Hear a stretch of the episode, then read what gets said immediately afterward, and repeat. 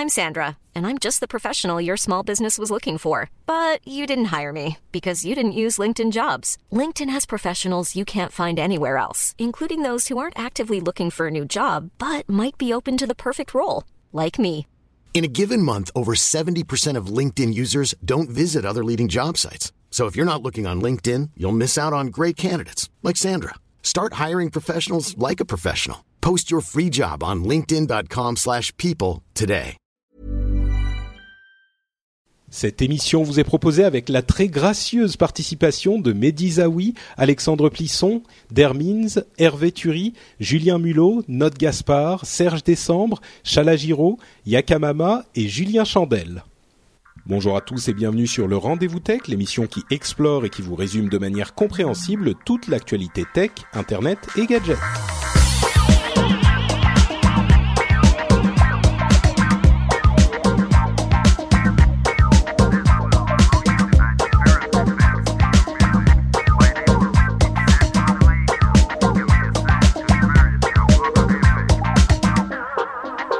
Bonjour à tous et bienvenue dans le Rendez-vous Tech, le podcast bimensuel où on vous parle technologie, internet et gadgets. Nous sommes en février 2014, c'est l'épisode numéro 127 et aujourd'hui on va vous parler de euh, Mobile World Congress, de plein de petits gadgets comme les montres connectées Samsung, les téléphones Samsung et Nokia euh, et le gros gros morceau de la semaine dernière, l'acquisition invraisemblable de WhatsApp par Facebook pour 19 milliards de dollars. J'ai pas dit millions, j'ai bien dit milliards.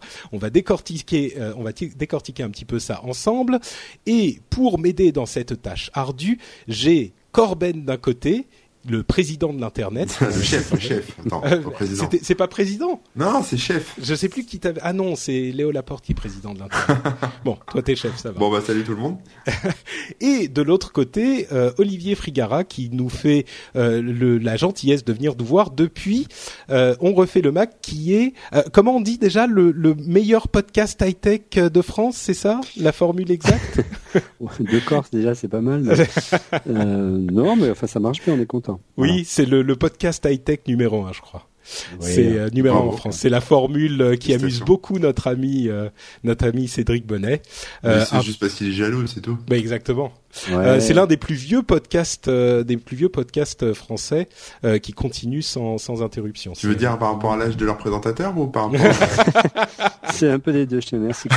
Euh, ouais, on a commencé euh, de mémoire, je sais pas, autour de en 2006, euh, en 2005 en 2006 à titre amateur du temps où j'étais encore à, SVM Mac. Et puis c'est, on s'est vraiment, c'est vraiment régulier hebdomadaire que depuis euh, 2010, hein, ce qui est déjà pas mal. Euh, voilà, donc on est, on fait les, euh, on fait vraiment les quatre bougies euh, du podcast qu'on est hebdo depuis quatre ans, donc on en a pas loupé beaucoup des semaines. Pas mal.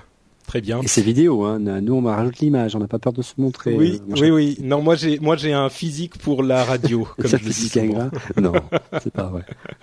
Euh, d'ailleurs, dans, dans, On Dans peut payer fait- un maquilleur, hein, si jamais. T'inquiète. oui, c'est, c'est possible. Bah, d'ailleurs, maintenant j'ai de quoi avec euh, le, le succès du, du Patreon, dont on parlera dans, euh, dans quelques temps dans, On le- veut dans tout le, savoir. Le- oui, on aura. Bah, alors, je veux une chose que je vais dire de, de but en blanc tout de suite. Je veux évidemment pas transformer euh, le rendez-vous tech en rendez-vous Patreon.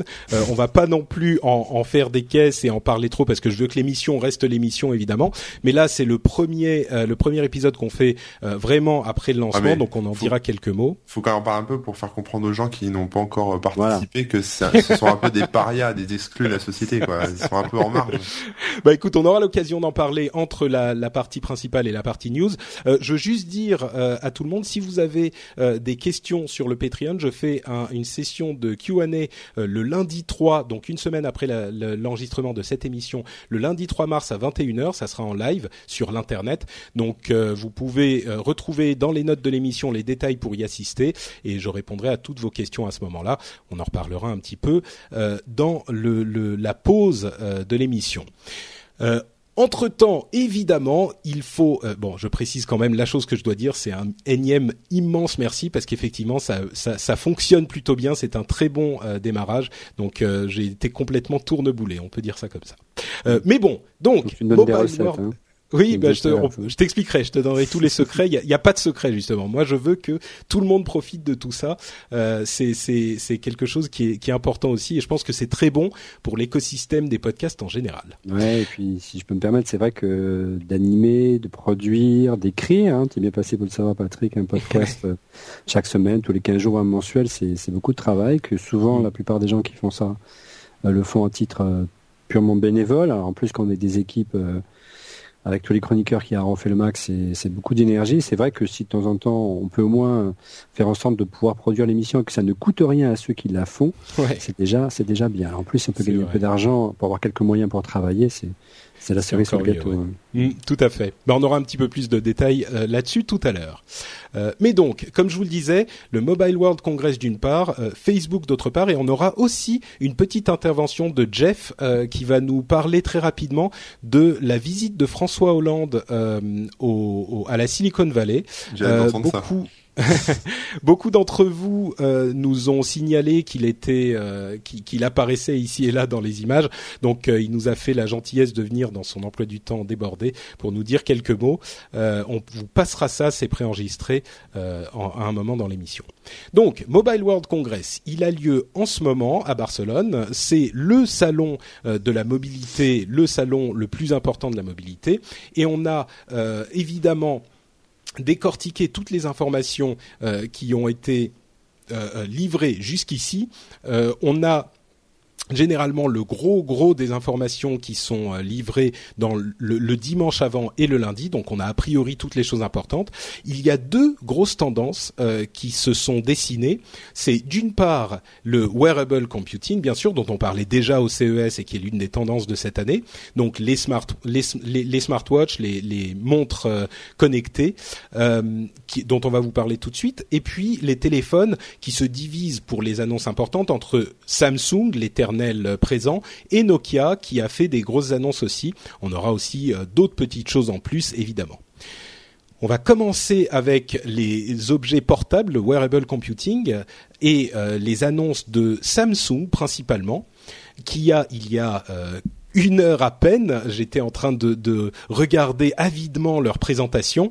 Euh, on, en on parlera de la présentation un petit peu plus tard, mais là, ils ont annoncé donc le nouveau modèle de leur Galaxy Gear, leur smartwatch, qui ne vient pas en un modèle, mais en trois modèles différents. Donc, je vais vous faire une petite description rapide euh, à tous les deux, et puis vous me direz ce que mhm. vous en pensez. Alors d'abord, euh, il y a la Galaxy Gear 2 qui est le modèle euh, principal, la Galaxy Gear 2 Neo qui est un modèle un petit peu moins cher qui n'a pas de caméra et la Galaxy Gear Fit qui est une sorte de euh, de, de, de, Fitbit ou de Nike Fuel Band, ce genre d'assistant d'assistant de santé de, de fitness qui est encore plus léger et qui est assez sexy au niveau design. Alors la Galaxy Gear 2 elle améliore énormément premier modèle qui était sorti il y a seulement cinq mois de ça et qui avait reçu un accueil pour le moins tiède euh, au moment de sa sortie. Elle est plus légère, elle a plus d'autonomie, on passe à deux ou trois jours de, de batterie. Euh, la caméra est incrustée dans le euh, le cœur, le corps euh, de la montre elle-même. Euh, elle est water et dust resistant, donc elle, elle, elle, ne prend pas l'eau et elle ne prend pas la poussière. On peut la mettre sous la douche. On peut pas l'immerger pendant des heures, mais on peut la mettre sous la douche sans problème. Il y a le modèle Neo qui est un petit peu moins cher, qui n'inclut pas la caméra, et il y a le modèle Fit qui est vraiment vraiment pas mal, qui est un écran incurvé Super AMOLED Touch. Euh, qui est très joliment designé. Ces trois machines tournent sous le système Tizen, donc on, on, on abandonne Android euh, et elles seront disponibles le 11 avril. On n'a pas encore les prix. Là où ça devient quelque chose de, de vraiment intéressant, c'est que ce sont tous les trois des appareils connectés au téléphone, mais ils sont aussi très euh, orientés sur le fitness. Ils ont un, un moniteur de, de rythme cardiaque qui détectent votre rythme cardiaque automatiquement. Ils peuvent bien sûr afficher les messages, les SMS, les appels ratés, etc. Ils ont aussi un lecteur de musique intégré avec 4 Go de mémoire, ce qui fait que vous n'avez pas forcément besoin d'avoir le le téléphone juste à côté pour écouter la musique. Il y a une télécommande dessus aussi et ils sont compatibles selon les modèles avec 10 à 20 appareils, pardon, 17 à 20 appareils Galaxy, ce qui est beaucoup plus que la Galaxy Gear 1. Alors, c'est ça reste du Samsung. Hein. Ça reste du Samsung, bien sûr. Ils sont pas compatibles avec des appareils d'une autre marque. C'est curieux comme comme choix. Ouais, ça c'est assez bizarre. Ils sont en train de développer un écosystème euh, assez complet. On sait qu'il y a aussi des interactions euh, possibles futures avec les télévisions, par exemple, euh, et peut-être d'autres appareils. bon, c'est clairement une amélioration sensible du, du, de la première Galaxy Gear. Peut-être une, une, une, une, une un produit mature. Euh, qu'est-ce que vous en pensez vous? Il y a des, des, des, bons éléments, il y a des choses toujours un petit peu euh, ennuyeuses avec la, la, la, les trois jours de batterie par exemple? Ouais, ça vous... j'allais dire. Bah non, ils je ont... laisse l'excuse à Corben, hein, ce qu'on va dire. Sur, sur le papier, euh, ça a l'air beaucoup... sur le papier, ça a l'air beaucoup plus sympa que que la première effectivement. Après, euh, ce qui moi, ce qui me bloque complètement, c'est les deux à trois jours de batterie. Quoi.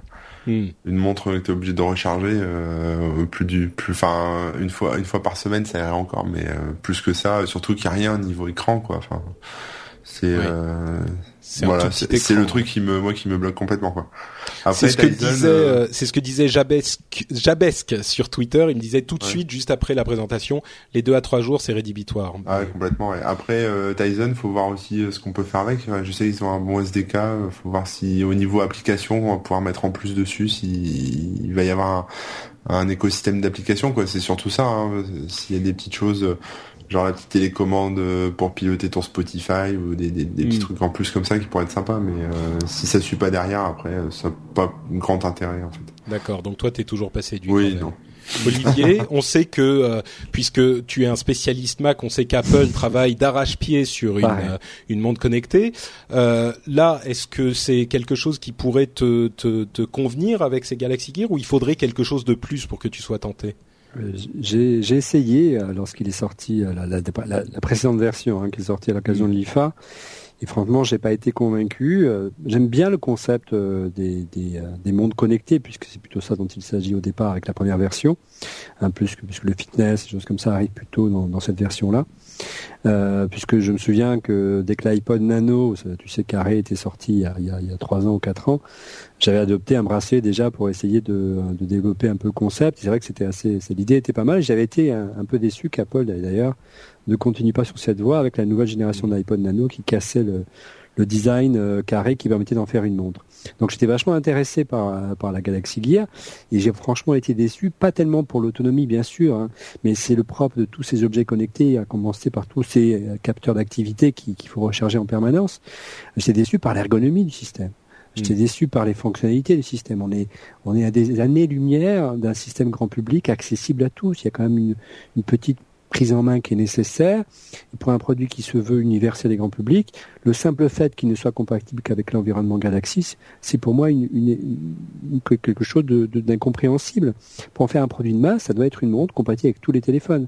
Après, euh, un bracelet connecté qui, qui te donne tes SMS ou qui te donne euh, le nom des appels entrants, ou qui vibre pour te dire que quelqu'un appelle, un téléphone dans ma poche, il vibre aussi. Donc voilà, il manque aujourd'hui, et c'est pas le propre de la montre de Samsung, euh, il manque aujourd'hui la, fonction qui tue hein, et qui donnerait envie d'acheter mm. cette euh, cette montre. Euh, et franchement, il y a beaucoup d'attentes, on le sait du côté d'Apple, mais si c'est pour sortir un produit comme ça, moi je suis pas pressé d'avoir sorti la montre. Hein. Oui, surtout que le produit Apple sera lui aussi réservé au, à l'écosystème Apple. Là, on y est peut-être un petit peu plus habitué, mais il y a sans doute plus de Galaxy dans le monde. Suis pas sûr. J'en suis pas sûr. Euh, si effectivement c'est un c'est un système iOS, ah, évidemment ce sera réservé au système Apple, mais euh, mais voilà, mais mais, mais Corbel le disait en tout cas, hein, il y, a, il, y a, il, y a, y a plusieurs choses. Un, l'autonomie. Deux, euh, l'ergonomie. Et trois, hmm. la fonctionnalité vraiment universelle qui tue. On voit en plus qu'en parallèle, et euh, sans, sans en aller en avant de ce qu'on va raconter ce soir, mais on sait qu'énormément de, de constructeurs de téléphones implémente des fonctions de capteur d'activité, etc., etc. Donc voilà, il, faut aller vers autre chose hein, autour de ces mondes connectés. Moi personnellement, j'ai pas la, j'ai pas la solution, mais euh... non, c'est sûr, c'est le propre de ce type de produit, c'est que avant que quelque chose de vraiment convaincant ou de vraiment surprenant n'arrive, ben le, maturité le, quoi. Le, le gros, hein. le grand public ne, ne sait pas vraiment dans quelle direction. Moi, j'ai le même problème avec les Google Glass en fait, c'est-à-dire que le, moi, ce qui me gêne là-dedans, c'est que ces appareils-là sont pas autonomes en fait. Ils doivent être reliés à un téléphone ou autre chose. Et bah, écoute, euh, c'est toute la différence quand même, si je peux me permettre, entre ce que fait un Google et ce que fait un, un, Apple. Euh, Apple d'autrefois, hein, de la première génération, euh, lorsque Steve Jobs a été, en, euh, avant que Steve se fasse virer, ou même lorsque c'était Skelet qui dirigeait au destiné d'Apple, ils avaient tendance à vouloir évangéliser le marché en sortant des concepts de produits qui n'étaient pas finis et aboutis. Et bilan, ils étaient copiés et souvent, ils lâchaient, ils jetaient l'éponge et quelques années plus tard, quelqu'un reprenait le, le, le, concept au moment où le marché était mûr, où les technologies était mûr, maîtrisé, le, le, coût était bas. Euh, voilà, là en, ce moment, c'est la course à l'innovation, donc tout azimut. On ne sait pas véritablement euh, s'il y a une vraie valeur ajoutée. Et d'un autre côté, on dit ouais, Apple innove moins, Apple, euh, c'est vrai, est moins médiatique et sort moins de choses spectaculaires, se contente de mise à jour. Mais encore une fois, Apple sort un produit dans une nouvelle catégorie, une nouvelle famille, lorsque le produit est fini, lorsqu'il apporte mm. un vrai plus par rapport à la concurrence. S'ils n'ont ah, pas ce tempo à donner et cette valeur ajoutée, ils le sortiront pas. C'est vrai que le, le spectre d'Apple, alors on nous le repose souvent, hein, on nous dit ah mais même quand il n'y a pas Apple, vous parlez d'Apple, euh, c'est difficile de, de ne pas voir le spectre d'Apple planer sur toutes ces annonces, en particulier sur ces appareils connectés, parce que enfin sur ces montres et ces ces, ces euh, euh, appareils de, de fitness. mais là, en l'occurrence, moi je trouve qu'il y a quelque chose, en particulier le Fit, la version Gear Fit, qui est séduisant. Pourquoi? Parce que il fait quelque chose de tout bête, hein, mais je comprends pas pourquoi ça s'est pas produit avant. Ils allient à la fois l'aspect montre connectée ou euh, appareil connecté à la montre et aspect fitness. Euh, et en plus, c'est un appareil qui est vraiment bien designé. Il est super beau, l'écran a l'air magnifique. Mm. Euh, je vous encourage à aller regarder le, le, Gear Fit.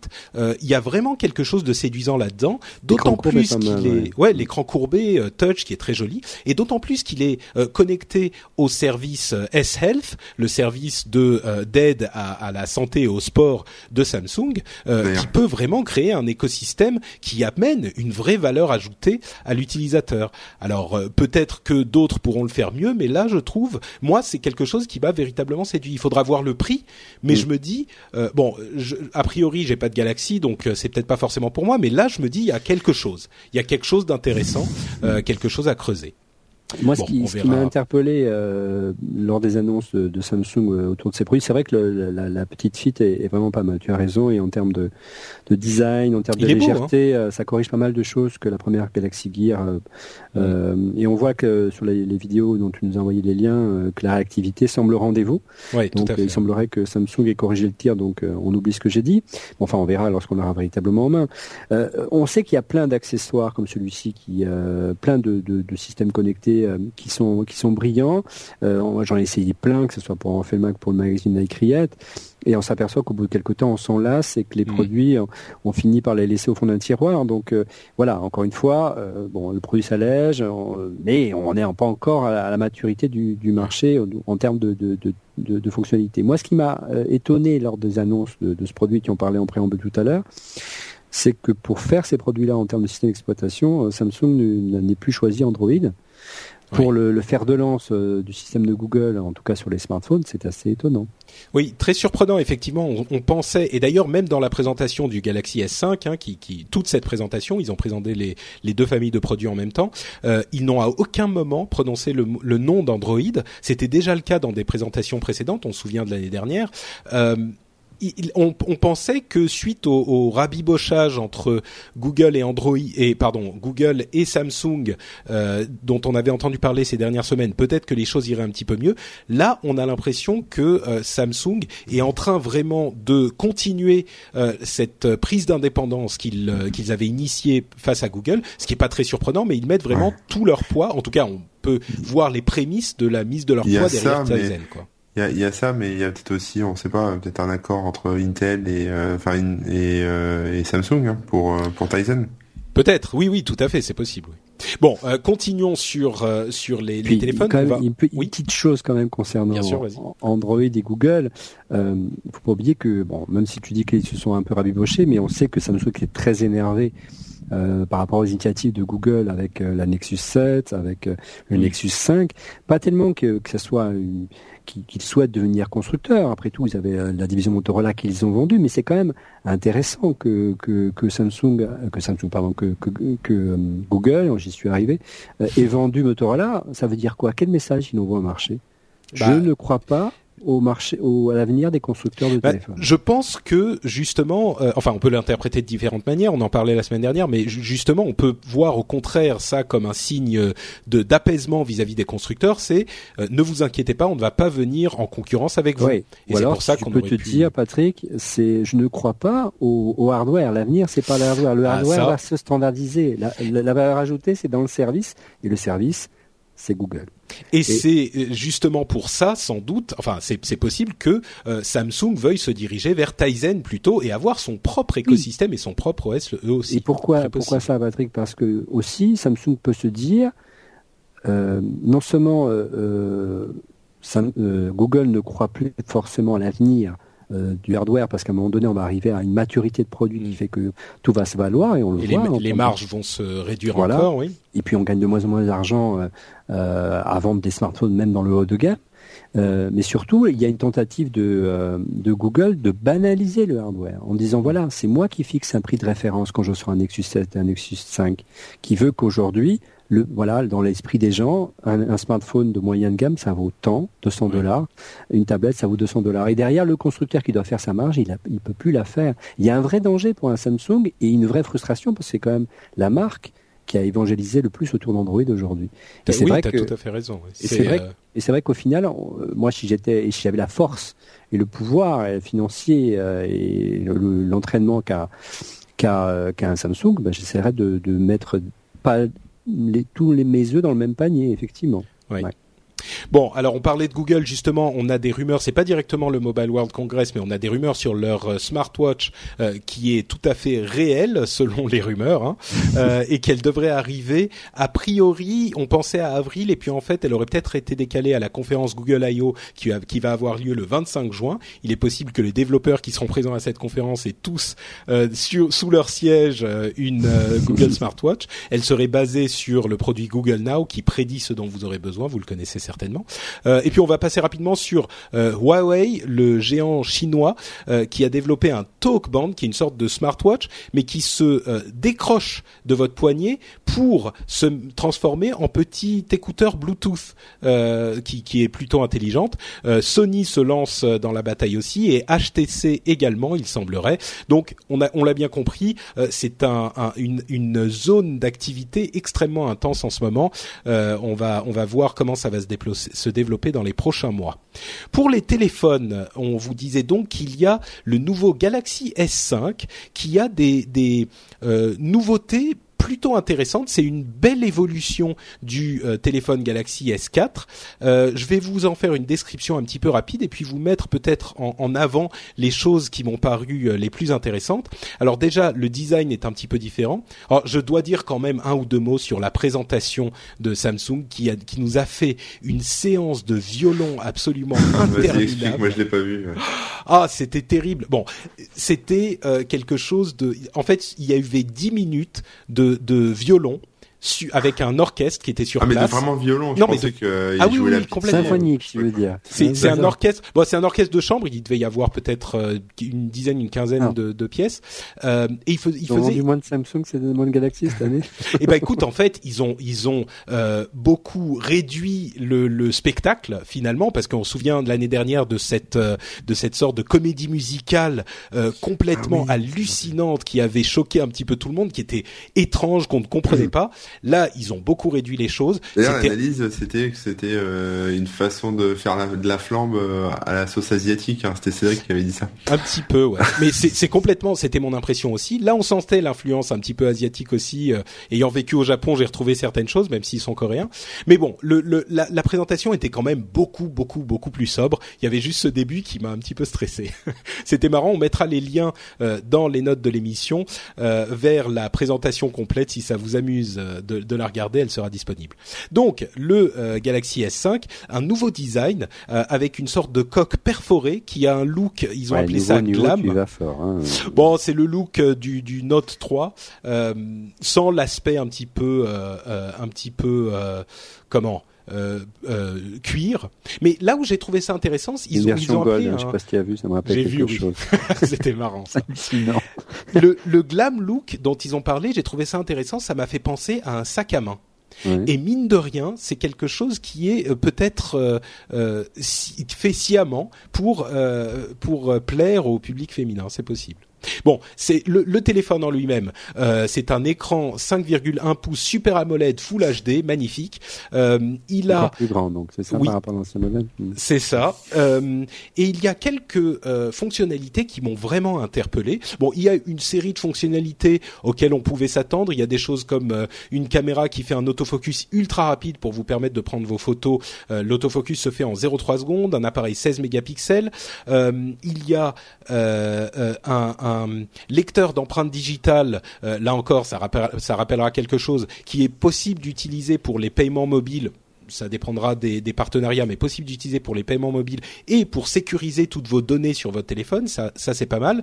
Euh, il y a mm. un moniteur euh, qui va là aussi pouvoir prendre votre rythme cardiaque avec une petite. Vous savez, il y a des applications sur iPhone qui font un petit peu la même chose. enfin, sur tous les appareils, hein, sur Android aussi.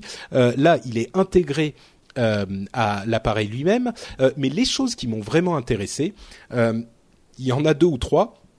C'est d'une part le mode ultra power saving, conservation de batterie maximale, qui va, quand vous le voulez, entrer en mode euh, méga euh, conservation, qui va couper toutes les fonctions non essentielles, qui va vous laisser la réception de SMS et la réception d'appels, qui va en fait transformer votre votre smartphone en dumb phone, en, téléphone qui ne sert que pour passer des appels et des SMS. Ça, ça éteint l'écran aussi, non pendant que Ça, bah, c'est pas loin, ça passe l'écran en noir et blanc en fait. Ah mais et alors attendez, vous allez vous dire ah mais ça sert à rien. Sur 10% de batterie, il tient 24 heures euh, de, de, de, de veille. D'accord. Ah Franchement, c'est pas mal. Attends, ouais, en train de me dire que plutôt que d'inventer des batteries qui tiennent plus longtemps, les mecs préfèrent se concentrer sur des trucs qui te passent l'écran noir et blanc, qui te coupent tout. Bah, je suis d'accord avec Corben. Hein. Bah, franchement, bah, moi je vous trouve, moi je vous trouve un petit peu. Évidemment, ça serait mieux d'avoir, d'avoir. Vous êtes des mauvais choix. Pas trop bricolage. Non, non. Je suis désolé, non, c'est pas du bricolage. Appuyer sur un bouton, appuyer sur un bouton, ça et avoir le, je dirais le système de sauvegarde de l'énergie optimisé, c'est intéressant. Mais encore une fois, tu peux faire la même chose avec n'importe quel téléphone. Bah, pas à ce point-là. Pas à ce ah. point-là. Tu peux passer en mode euh, en mode euh, euh, avion et ça, non, même pas en mode avion. Enfin, tu peux améliorer, mais là, la 3G, tu, passes en Edge déjà sur, mais 10% un, de batterie, 24 heures de veille. Ouais, non, c'est vrai. Non, non, c'est pas mal. tu te rends compte si t'as si t'as ton ton téléphone, t'as as, besoin de, de, de t'attends un coup de fil urgent, tu vois qu'il te reste plus de batterie. Franchement, que ce soit sur iPhone ou sur euh, Android, combien d'entre nous sont arrivés à 30, 25, 20% de batterie et, et se sont dit ah merde, il faut que je passe un coup de fil, je sais pas combien. Là, franchement, ça me paraît être une solution. Non, mais c'est c'est un peu comme si tu avais une voiture et euh, tu pouvais euh, rouler que 10 km avec et euh, quand t'as plus d'essence, bah tu peux faire 5 km de plus en, en, faisant en mettant du bois et en allumant le feu quoi. Sauf que c'est pas 5 km de plus. sauf que c'est pas remonter. Ouais, c'est ça. Non, mais sauf que c'est pas 5 km, 24 heures de veille, c'est quand même une journée complète. C'est pas ouais. surtout quand tu tu es loin de tout. Ouais, non, c'est pas c'est pas bête, mais encore une fois, je pense que c'est plus une optimisation et surtout une bonne idée marketing. Oui, Une bonne idée fonctionnelle. Non, mais c'est vrai. Mais simplement, mais c'est souvent ça. Euh, euh, qu'on trouve hum, la valeur ajoutée. Hein. Je parle bien Apple, mais Apple est plutôt également euh, coutumier du fait. Hein, non, c'est bien. Moi, ça me, ça me plaît bien cette fonctionnalité. Ouais, donc j'ai envie de voir la vie en noir et blanc du coup. Mais j'ai beaucoup aimé le, le capteur d'empreinte aussi. Je trouve ça oui. très original. bon, et accessoirement, c'est un capteur où il faut passer le doigt. Euh, donc, il faut passer le doigt sur la petite barre. Et oh, ils ont été chercher ça encore chez Samsung. truc qui marche pas. Euh, bon, non. Par contre, ce qui semble intéressant, c'est qu'apparemment, et ça, c'est ce qui manque beaucoup chez Apple, c'est que le système serait ouvert aux, développeurs. C'est-à-dire que les développeurs pourront commencer à l'utiliser et, éventuellement euh, trouver des applications auxquelles le constructeur n'y a pas pensé, autre, autre que le paiement euh, ou, la reconnaissance d'empreinte. Donc, euh, ouais. Tout à fait. On aimerait bien qu'Apple s'y mette aussi là-dessus. Il y a beaucoup à dire. Deux autres petites choses intéressantes. Un mode enfant. qui existait déjà, je ne sais plus sur quel téléphone, c'était peut-être des Nokia, je crois que c'était des Nokia sous Windows Phone, un mode enfant qui ne donne accès que aux applications que vous avez sélectionnées. donc vous voulez passer votre téléphone à votre enfant, vous activez le mode enfant, et ben là vous savez qu'il ne va rien faire de de, de, dangereux pour votre téléphone. C'est comme une, une session, c'est ça en fait. C'est ça, en quelque sorte, ouais. Visiblement, ça c'est pas mal. Android, ça aussi. Hein, ouais. ouais, d'accord. Tu peux avoir plusieurs sessions sur Android que tu. D'accord. Euh, enfin, en tout cas, sur avec ce euh, ce mode-là. Et mm. une autre euh, une autre fonctionnalité qui moi me plaît beaucoup parce que vous savez que je suis un, un adepte de du HDR, ce processus qui permet de prendre deux photos en même temps à différentes expositions et ah, les combiner. ouais, c'est moi, voilà. Les combiner pour obtenir un, un, un résultat d'image un petit peu surréaliste et généralement du meilleur effet. et ben là, ils ont une fonctionnalité HDR vidéo. Donc vous pourrez prendre des vidéos en mode HDR euh, et franchement les résultats qu'on avait vus avec les premiers essais il y a quelques temps euh, qui sont pas faciles à faire euh, étaient complètement euh, hallucinants. Donc on attendra de voir ce que ça donne sur le téléphone bien sûr, mais moi c'est quelque chose qui pourrait me plaire, je pense. Il y a un truc que t'as pas parlé, euh, je viens de voir dans un article parce que je regardais un peu la tête du téléphone. Ils ont mis en place un truc qui permet de combiner le Wi-Fi et la 4G pour améliorer la rapidité des téléchargements.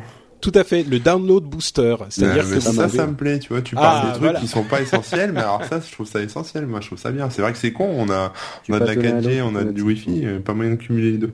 Mm. Ça, je trouve ça bien. Ouais, effectivement, ouais. LTE bien sûr, plus Wi-Fi, et il est aussi euh, résistant à l'eau et à la poussière, donc vous pouvez le passer sous la douche ou le regarder dans votre bain. Et il sort quand? J'ai envie de l'acheter en fait. Mais bon, ah ça y est, j'ai plus de sous, j'ai plus de sous, mais bon, vas-y, toujours. Mon anniversaire, euh, c'est bientôt, Patrick, hein, pense-y. Hein. Euh, il parlait du de d'avril, euh, comme pour les Galaxy Gear. Parfait. Bon alors, conclusion sur le S5. Vous êtes intrigué, convaincu, ouais, intrigué, intrigué. Il me fait bien, oui. C'est pas, c'est, non, non, c'est intéressant. Ça montre qu'il y a, il y a, il y a encore moyen de progresser. Il y a, en, s'inspirant, pas forcément d'Apple, mais aussi de Sony. On l'a vu pour la, euh, l'immersion périscopique du téléphone, hein, par exemple. euh, non, mais il y a, y, a, y a, des évolutions qui étaient attendues. On va voir. Euh, qu'est-ce qu'ils qu'est-ce qu'ils disent sur les puces euh, C'est toujours ça évolue ou pas? Ça, j'ai pas Non, mais ça, je crois que bon, il y a à côté de ça, il y a euh, Intel et Qualcomm qui a annoncé des puces 64 bits. Je pense pas qu'elles soient dans cet appareil-là, mm. mais bon, euh, a priori, je pense qu'on est, voilà, c'est ça, exactement. On est à un niveau où c'est pas là que qu'interviennent les évolutions intéressantes. Moi, je pense que le S5, franchement, il est plus intéressant. L'évolution du S4 au S5 est beaucoup plus intéressante que l'évolution du S3 au S4 sur le papier, je, suis d'accord avec toi. Hmm. Moi, j'en parlais avec euh, notre ami Cédric Ingrand euh, en début de Oui, qui est là-bas d'ailleurs. Il peut pas être. Je lui ai proposé de venir dans l'émission, il pouvait pas parce qu'il est à Barcelone. Ouais. Et il me disait, bah, euh, c'est le Galaxy 5S. Oui, c'est ça. Bah déjà le 4, le S4 était le 4S donc. Voilà, donc voilà, en gros c'est ça suit le Samsung à regarder ce qui se faisait sur le euh, ce qui se faisait le, ce qu'il y avait de mieux sur le marché, à, à proposer les mêmes features à, à, son appareil. Maintenant, il faut voir ce qui est spécifique. Tu parlais du HDR, effectivement, c'est pas, c'est vraiment pas mal. La possibilité de basculer dans, effectivement du mode LTE, du mode 4G au, au Wi-Fi, c'est pas mal non plus, hein, ce, que, ce que dont parlait Corben. Le mode saving pour euh, pour l'autonomie, ouais, il y a, y a, de bonnes idées, mais c'est pas non plus une révolution. Euh, et on s'aperçoit qu'une génération à l'autre, euh, bah, il devient de plus en plus difficile pour un constructeur, pour mm. tous les constructeurs, de créer l'événement avec un téléphone. Par contre, ce qui est intéressant quand même du côté de Samsung, c'est qu'il n'y a pas de rupture du design quand même d'une génération à l'autre importante. Euh, Qu'une fois qu'un design est, est, approuvé et, et utilisé euh, et assimilé par par les utilisateurs, on, on reste dans ce form factor et qu'il n'y a pas forcément de, de grande révolution de ce côté-là. Euh, il y avait eu de belles choses l'année dernière, notamment du côté euh, d'HTC avec le HTC One, qui était, un, hmm. je dirais pour moi, le, le, le, le, plus beau des téléphones Android avec une coque, une e-body aluminium, qui sont vraiment, euh, qui on mettait une pomme dessus. On, pour moi, c'était voilà, c'était euh, la version, une grande version de l'iPhone que j'aurais voulu voir un jour apparaître. Il ne faut pas désespérer.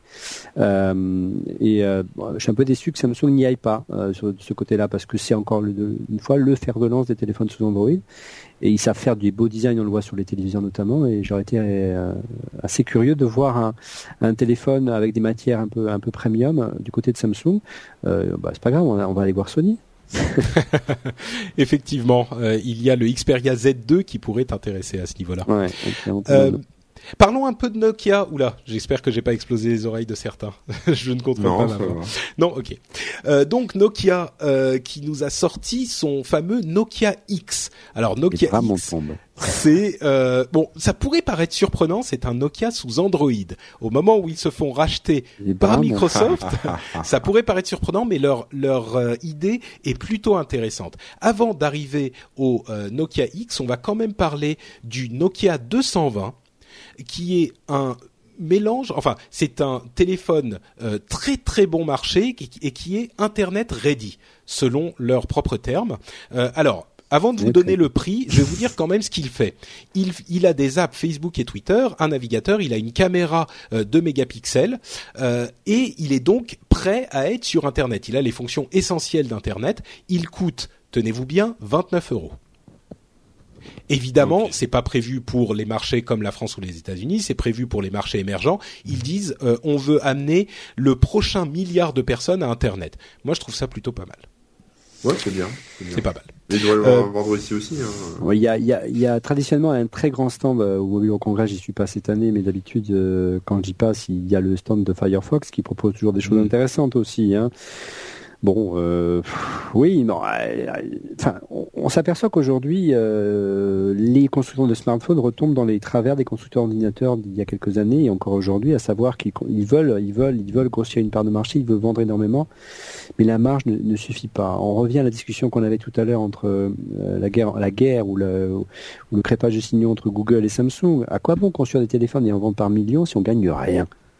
Bon, je pense que Samsung euh, gagne un petit peu quand même dessus, mais, c'est vrai que les marges sont. Là, je te parle oui, de bah, Nokia. Oui, bah disons que euh, s'ils font 2 euros sur un milliard de téléphones à 29 euros, pas un milliard de téléphones. C'est c'est vrai.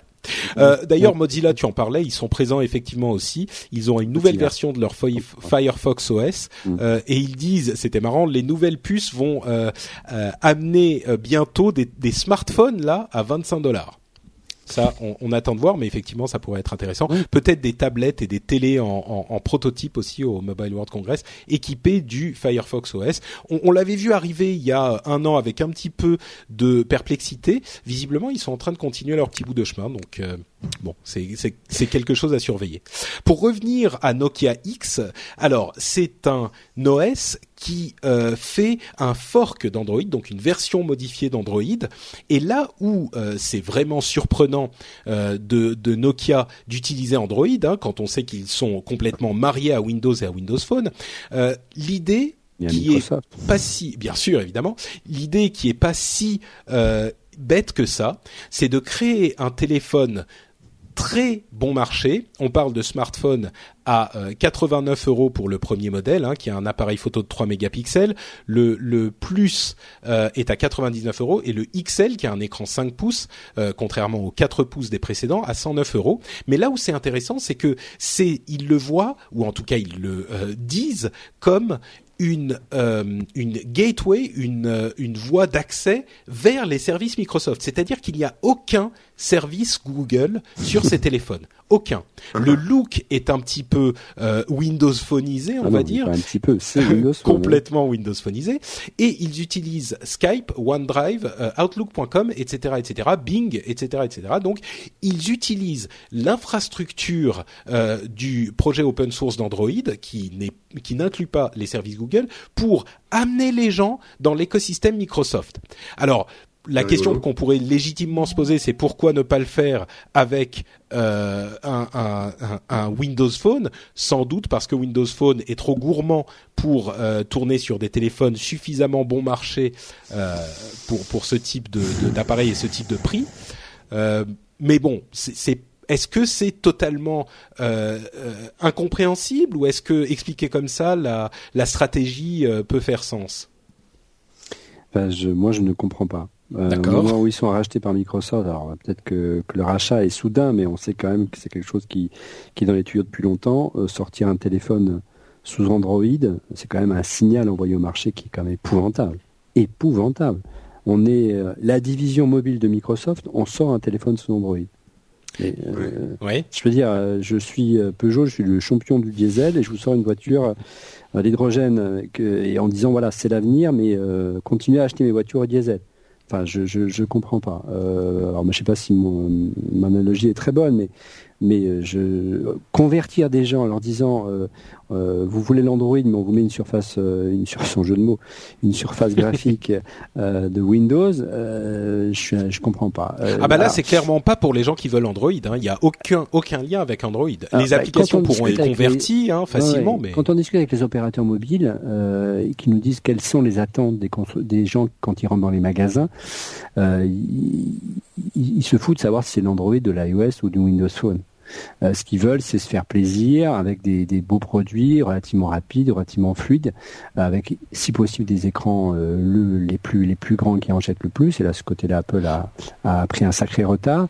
Non, mais là, on n'est pas sur les mêmes marchés. Hein. Là, on est sur des marchés beaucoup plus émergents. Ah oui, mais même à l'entrée de gamme et, et surtout à un prix canon. Euh, alors, qu'est-ce qui empêche aujourd'hui, tu le disais, Nokia de sortir un téléphone à, on le trouve, hein, on trouve des Windows Phone à 1 euro euh, avec prime opérateur, mais non, mais là c'est avec subvention, oui. À moins de 100 dollars. Je vois pas ce qui empêcherait aujourd'hui euh, Microsoft, alias maintenant Nokia, de sortir un téléphone à moins de 100 dollars aujourd'hui. Il n'y a rien. Sachant que le principal frein à la sortie d'un téléphone à 100 dollars chez, euh, chez Nokia, c'était la licence euh, Windows Phone. Il n'y a plus de licence, c'est une division de Microsoft maintenant. Donc, il y a, je veux dire, il y a, Microsoft, on voit que dans d'autres secteurs d'activité, comme les jeux vidéo, on voit que les constructeurs subventionnent euh, quelque part leur matériel en, vendant un petit peu moins cher les consoles et se rattrapant sur le logiciel. Je vois très bien avec la surface financière de Microsoft la possibilité de vendre à perte ce type de téléphone sous Windows pour évangéliser les gens et d'ailleurs se récupérer sur la vente d'applications de, et sur les, services, les abonnements. Ah bah c'est peut-être ce qui va arriver. Hein. Peut-être qu'une fois Nokia intégré à Microsoft, euh, le Nokia X va discrètement arriver en fin de vie. Mais moi je pense, mais franchement, moi je pense que la, la, la voie d'entrée euh, dans les services Microsoft pour des téléphones pour les marchés émergents, là on parle de vrais smartphones, hein, pour moins de 100 dollars, euh, ça peut être quelque chose qui peut fonctionner.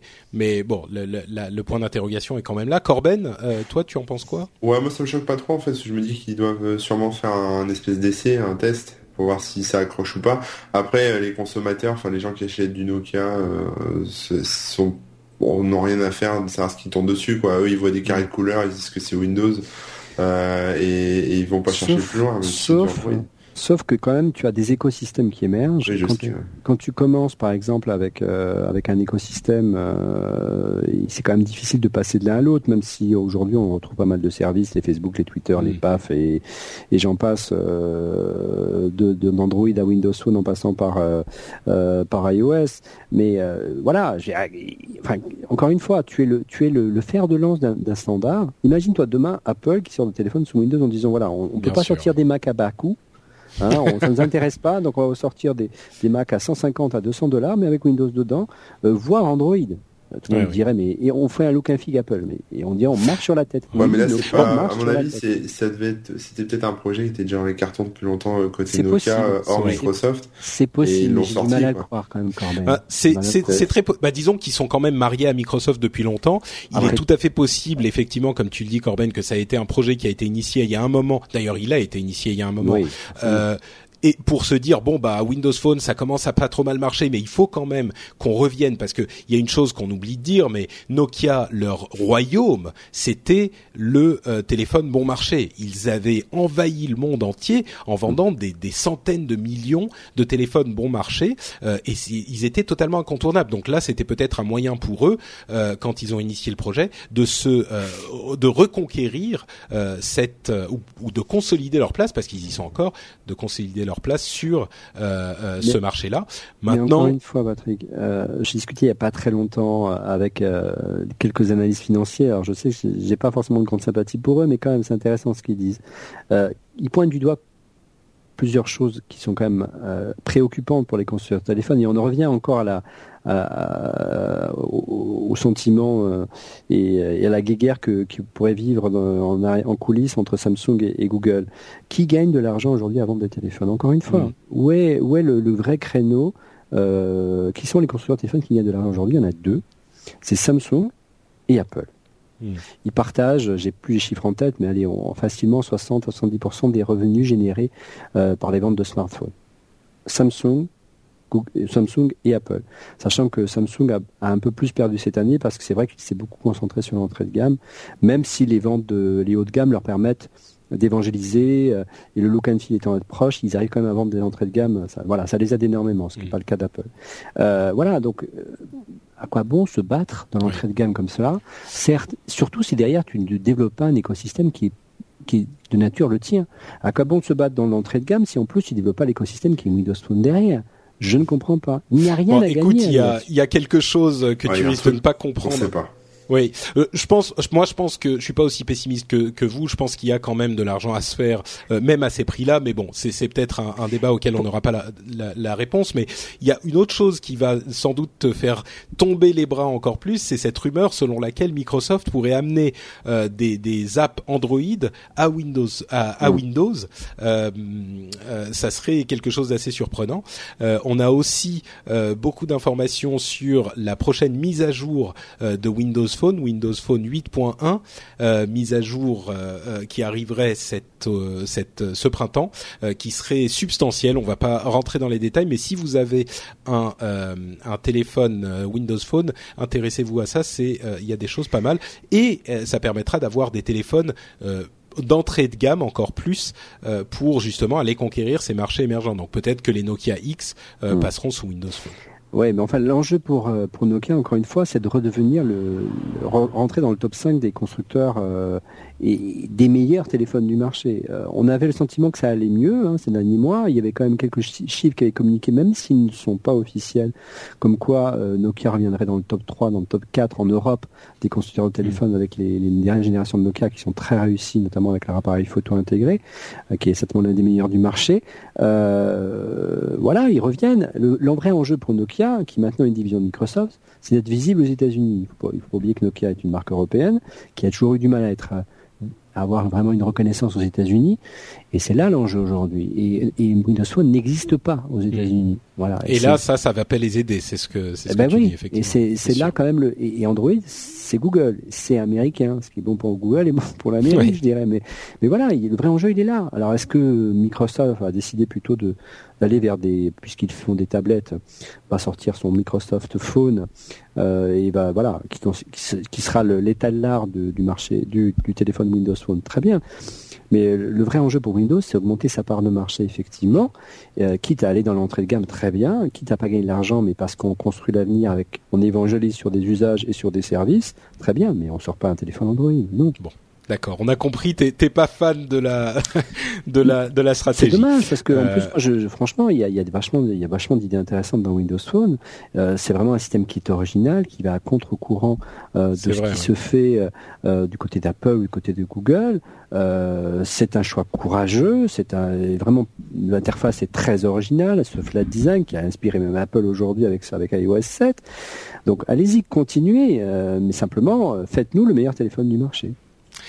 Euh, on va continuer avec quelques informations euh, euh, annexe, on va dire, euh, notamment le Yotaphone, qui est euh, le, téléphone, ce fameux téléphone qui a un écran normal d'un côté et un écran touch e-ink de l'autre. Là encore, dans un souci de conservation de batterie, le nouveau design, regardez ça si vous en avez l'occasion. Il est plutôt joli.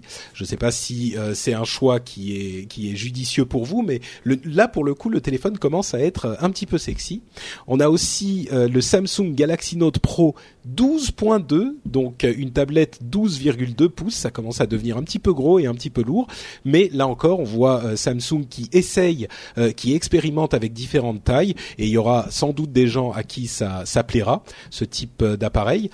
Corben, un truc pour toi qui, qui devrait te plaire, le Black Phone qui est développé ah par Silent Circle, qui, qui sera en vente, qui est en, en pré-vente à 629 dollars, donc c'est ce fameux téléphone qui est complètement tourné vers la sécurité et le cryptage pour que vos données soient à l'abri euh, des gens qui voudraient les espionner. Ça, ça tente toi? Ouais, c'est ça. C'est ce que je me disais, ouais.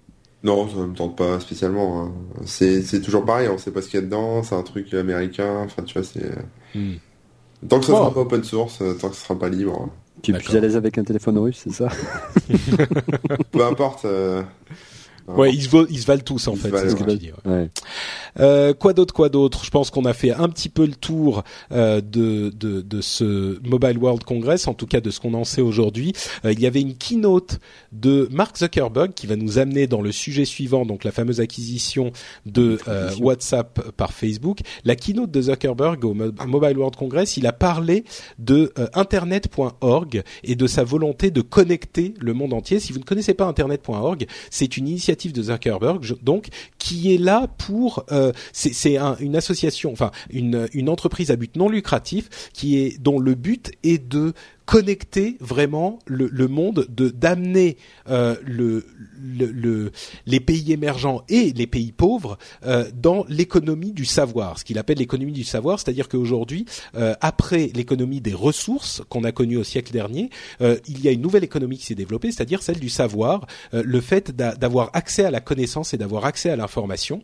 Et le but de son entreprise, de son internet.org, est de développer ça. Il disait que WhatsApp, notamment, pouvait l'aider euh, dans ce but-là. Alors, euh, évidemment, c'est peut-être un discours marketing euh, fait pour lui lui donner une bonne image. Franchement, j'ai pas l'impression non plus. J'entends Olivier qui rigole moi, Ce, moi, ce que je pense par rapport à ça, c'est que ces mecs-là, que ça soit que ça soit lui ou les mecs de Google, ils, sont tellement euh, blindés d'argent et, enfin ils ont l'impression de pouvoir tout faire et ce qu'ils veulent faire c'est changer le monde. Donc ils se donnent des buts et des objectifs sont enfin ils se donnent des objectifs qui sont absolument euh, euh dingues et ils veulent que peut-être euh, marquer leur nom dans l'histoire. Donc lui son délire c'est effectivement de, de de connecter tout le monde. Google c'est de de dépasser de la construire des robots on de construire des robots etc ce que ce que tu veux. Mais et je, je pense que c'est complètement euh, mégalo, mais en même temps, il, a la thune pour le faire, donc pourquoi pas. Hein. Mm. mais je pense pas que c'est un coup de pub. Ça sert, je pense pas non plus. Moi, je crois que c'est sincère. Hein, Non, non, mais bon, on sait que euh, dans la Silicon Valley, euh, tous ceux qui ont plus ou moins réussi euh, dans ce secteur, en partant d'un sombre garage de Cupertino, ils voulaient tous changer le monde. Bon, ils n'ont pas tous forcément réussi. Ils ont peut-être changé le monde à leur manière, hein, sans, sans, ils n'ont pas inventé non plus le, la pénicilline ni l'électricité, mais c'est vrai que euh, voilà, aujourd'hui, on est connecté en permanence grâce à nos smartphones. Les réseaux sociaux créent quand même réussi un, un maillage euh, des, des, en matière de relations humaines assez étonnante, euh, qui parfois est un petit peu effrayant d'ailleurs, mais, mais passons. Mais voilà, c'est le moteur. Il faut justifier toujours des croissances aussi importantes. Mais moi, ce qui m'intéresserait, c'est qu'ils arrivent à justifier quand même ce prix de 19 milliards de dollars pour acheter une application pour faire des selfies et des smileys. Quoi, c'est c'est juste. J'ai juste. Ah, j'avais vu un, un site qui ressortait un peu les, qui donnait des points de comparaison euh, par rapport, par exemple, au budget de la NASA ou, euh, ou au PIB de tel ou tel pays. C'est un peu ça, quoi. C'est 19 milliards. Je sais pas à quel pays ça peut correspondre, mais mais c'est monumental. C'est monumental aussi de voilà euh, et euh, est-ce que j'ai du mal à traduire ce que ça veut dire, si ce n'est que, que, euh, Facebook euh, s'achète une, une, assurance vie pour l'avenir en disant voilà, c'est un, un, système, un réseau social très développé chez les plus jeunes, euh, et, et on, on, achète cette audience-là. Et on en met le prix puisqu'on en a les moyens, peu importe ce que ça coûte. Ce que ça coûte pour nous, c'est rien. Alors, oui, effectivement, parlons un petit peu de, de ça. Euh, le prix est donc euh, 4 milliards en cash, 12 milliards en actions Facebook et, 12, et 3 milliards, on parle en dollars hein, toujours, en euh, actions euh, qui se libèrent euh, au cours des années à venir, hein, si le, le, le, les, gens restent chez Facebook euh, pour s'assurer leur présence. Euh, le CEO, le président de WhatsApp, c'est un élément qu'on oublie parfois, Yann Koum, rejoint aussi le conseil d'administration de Facebook, ce qui est un élément important de la, de la hein. transition. c'est sûr. alors, on va dire un petit peu. Alors bon, clairement, 19 milliards, c'est un chiffre totalement abstrait, euh, surtout sachant qu'ils avaient payé 1 milliard pour euh, Instagram il n'y a ah pas si longtemps que ça, qu'ils avaient proposé 3 milliards pour Snapchat il n'y a pas si longtemps que ça. Euh, ah oui, alors, milliards... petite partie, euh, petite partie lol du truc. tu dis c'est abstrait. du coup, j'ai retrouvé l'article qui compare les, les choses. Mm. En gros, 19 milliards, c'est le budget annuel de la NASA, c'est deux EPR, c'est un porte-avions nucléaire ennemi, c'est un demi Danone, donc la société Hein. C'est euh, le Chanel ou c'est Publicis en groupe. Euh, ou alors c'est l'ensemble, enfin c'est le coût des dégâts causés par Sandy à New York. Euh, et c'est aussi la fortune personnelle de Zuckerberg. Ouais. Euh, voilà, y a, après je peux continuer. Hein, c'est euh, voilà. Ouais, il y, a, y a, This Mother's Day, celebrate the extraordinary women in your life with a heartfelt gift from Blue Nile. Whether it's for your mom, a mother figure, or yourself as a mom, find that perfect piece to express your love and appreciation. Explore Blue Nile's exquisite pearls and mesmerizing gemstones that she's sure to love. Enjoy fast shipping options like guaranteed free shipping and returns. Make this Mother's Day unforgettable with a piece from Blue Nile. Right now, get up to 50% off at BlueNile.com. That's BlueNile.com. Hiring for your small business? If you're not looking for professionals on LinkedIn, you're looking in the wrong place. That's like looking for your car keys in a fish tank. LinkedIn helps you hire professionals you can't find anywhere else, even those who aren't actively searching for a new job but might be open to the perfect role. In a given month, over 70% of LinkedIn users don't even visit other leading job sites. So start looking in the right place. With LinkedIn, you can hire professionals like a professional. Post your free job on linkedin.com slash people today. 470 000 lingots d'or et c'est 500 Zlatan. Alors pour te dire un peu combien ça fait, c'est plus du tout concret. C'est 500 Zlatan, hein. c'est stratosphérique. Euh, il y avait des, il y avait en fait évidemment euh, tout le monde s'est complètement interrogé sur cette euh, cette transaction, cet achat. Et, et, bon, on a lu, enfin, on a lu énormément de choses sur le sujet. Personne personne n'a la réponse. Euh, c'est pas compliqué. Si vous lisez quelqu'un qui va vous dire ah oui, je sais pourquoi il a fait ça, c'est c'est moi je il, sais il, il, ment. Personne ne sait. Dis-nous Corben. Moi je pense que ce mec a absolument pas l'air de l'argent. il en a rien à foutre. Qu'il voulait juste doubler Google euh, et choper le, million de personnes qui est euh, inscrit sur le service, peu importe le prix. Il aurait pu mettre le double, le triple. À mon avis, c'est lui égal.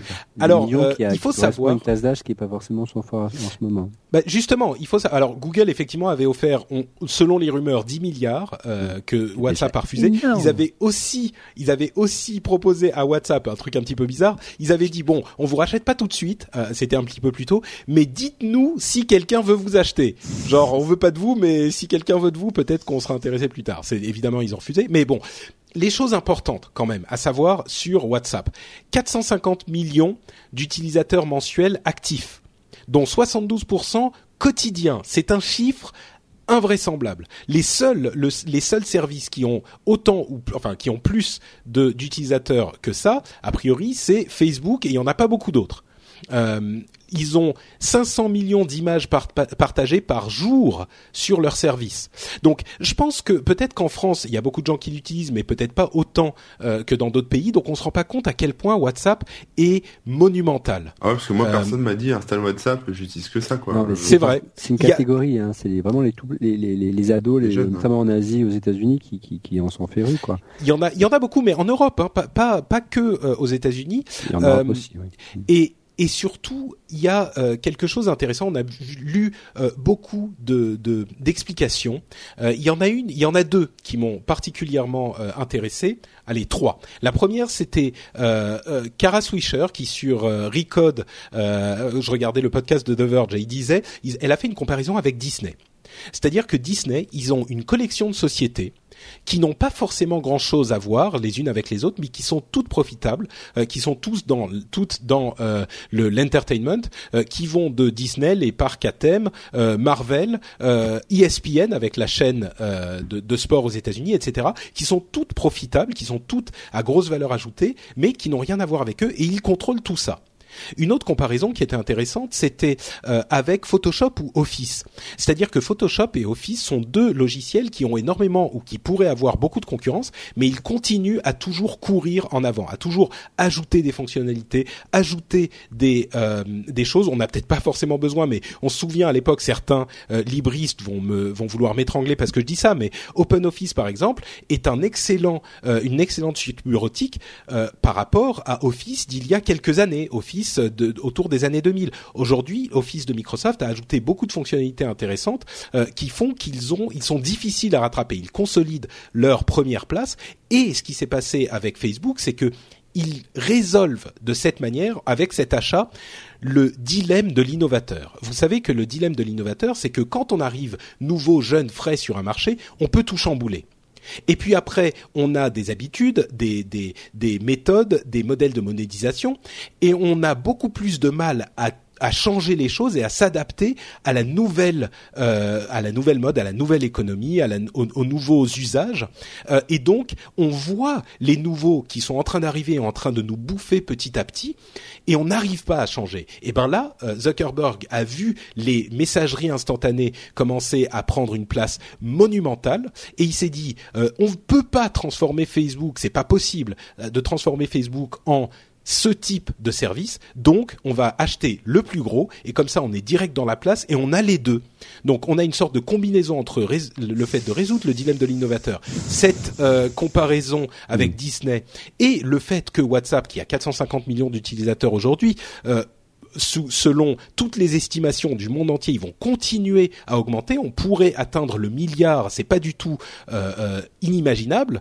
Donc certes, 19 milliards, on ne sait pas si ça les vaut, mais ils ont clairement acheté le service qui en plus va bénéficier de leur notoriété maintenant, le service qui va continuer à être euh, opéré de manière indépendante, mais qui aurait pu remplacer Facebook. Mais attends, il est évident qu'il y a quand même un intérêt à ce que Facebook dépense une telle somme quand même. Euh, mm. Il est évident que, euh, que pour Facebook, il y a un vrai danger de voir euh, ces nouveaux usages s'établir. Tu l'as bien résumé. Euh, mais encore une fois, euh, quelle, quelle, valeur tu peux tirer de ces 500 millions d'utilisateurs aujourd'hui et peut-être ce milliard demain?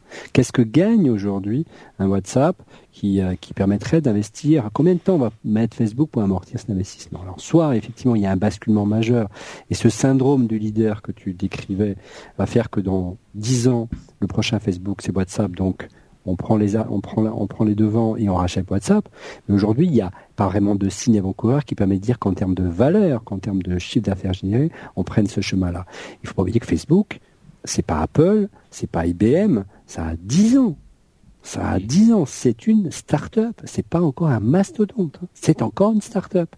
Facebook. Elle est rentrée en bourse l'année dernière. Donc, euh, il faut quand même raison garder un petit peu. Mais c'est vrai qu'après tout, quand on a tellement de cash, on peut tout se permettre. C'est pour moi aussi un aveu de se dire qu'effectivement, malgré euh, le fait que, la, société soit relativement jeune, elle a du mal à a évolué. On sait qu'elle avait eu très peur de Twitter en son temps. Maintenant, elle est un peu plus rassurée et qu'elle préfère racheter des concurrents qui pourraient être demain un danger potentiel et intégrer le service. Moi, je vous donne rendez-vous dans 5 ans et on verra où on, sera Facebook avec l'intégration du service WhatsApp en son Ils ont dit qu'ils allaient le, le, le garder euh, indépendant, hein, comme ils l'ont fait avec Instagram. Euh, tu, tu, parles de de de de, de, point d'un point de vue financier. Comment est-ce qu'ils vont pouvoir euh, rentabiliser, amortir cet investissement? Moi, je dirais, certes, ça a l'air euh, invraisemblable, mais ils ont 450 millions d'utilisateurs aujourd'hui. Euh, euh, on va arrondir à 500 millions et on va arrondir la somme à 20 milliards.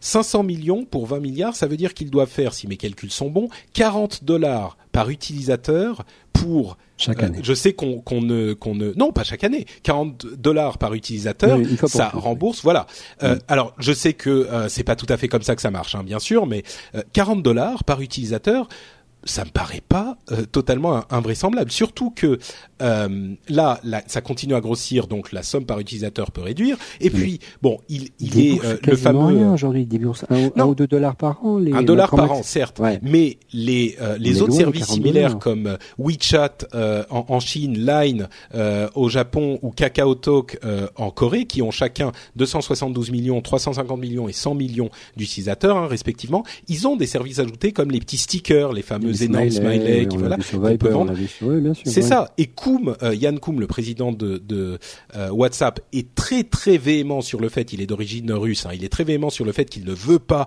euh, depuis le début, son but c'était, on ne va pas mettre de la pub, on va pas mettre des jeux, on va pas mettre des machins comme ça, on va laisser le service simple, un dollar par an, basta, c'est tout. Mais évidemment, il peut ajouter des trucs que les gens veulent, comme ces stickers, ces choses-là. Franchement, les 40 dollars de moyenne par utilisateur, ils sont vite atteints, je pense. Oui, mais il faut vendre. C'est beaucoup, 40 dollars par utilisateur. il faut vendre et convaincre des utilisateurs qui, qui ont l'habitude d'avoir un service gratuit de dépenser 40 fois la valeur euh, qu'ils ont dépensé aujourd'hui. Sans pub, hein. tu les atteins pas. Hein. Bah, je sais pas si tu vends des petits stickers comme euh, sur sur euh, WeChat ou sur KakaoTalk ou sur Line par exemple, des petits stickers à 5 dollars le pack sur les 10 prochaines années. franchement, ça me paraît pas si compliqué. Hein. Bah, écoute, l'avenir nous le dira, mais mais ça ça semble ça semble Enfin, ça semble énorme. C'est vrai que c'est qu'à faire un Patreon, c'est tout. Moi, ce qui me semblerait plus intéressant, c'est capter euh, dans, dans l'esprit d'un Zuckerberg, c'est pas tellement de leur d'amortir son investissement en, proposant des services via euh, via WhatsApp, c'est plutôt de dire euh, les, là les petits jeunes qui aident sur sur WhatsApp, intéressez-vous à nos propres services à nous. Hmm. de créer un pont vers Facebook et, les ramener à, la maison mère. Même Moi, j'y crois pas à ça. Ah bah oui, mais c'est ça le cœur d'activité de Facebook aujourd'hui. Mais c'est justement là qu'intervient cette comparaison avec Disney. Avec Disney, ouais, ouais, mais c'est pas Disney Facebook. Non, bah, pas, encore, forcément. Facebook, c'est que Facebook. Mais imagine, ils ont, vous savez, euh, vous, savez bien que euh, le truc dont tout le monde parlait, c'était Instagram. Il y a un an à peine, ils l'ont racheté. Instagram continue à fonctionner super bien. C'est l'endroit où vont les jeunes entre guillemets avec ses services de euh, de chat. Ah, mais maintenant, il y a de la pub dans Instagram. Comment ça? Il y a de la pub maintenant dans Instagram. bah écoute, moi j'en ai pas vu beaucoup. Moi, j'en vois pas non plus, mais faut, le business model de Facebook, c'est la pub. Donc euh, forcément, il va falloir, s'ils si, veulent que WhatsApp euh, génère du, du fric, il va falloir qu'il y ait à un moment donné de la pub, soit directement dans WhatsApp, soit euh, de manière dérivée, en renvoyant les gens vers vers du Facebook ou vers d'autres choses. Moi, je pense Moi, je pense qu'il y a d'autres. Moi, je pense qu'il y a d'autres moyens de monétiser qui sont cohérents avec la la la. Il y a... Oui. Non, oui, non, mais il y a, il y a moyen de monétiser, mais qu'est-ce que vaut vraiment le service? Ah bah ça c'est oui. Qu'est-ce que ça coûte aujourd'hui de proposer un service équivalent? C'est-à-dire, from scratch, je suis Facebook, je construis le même service.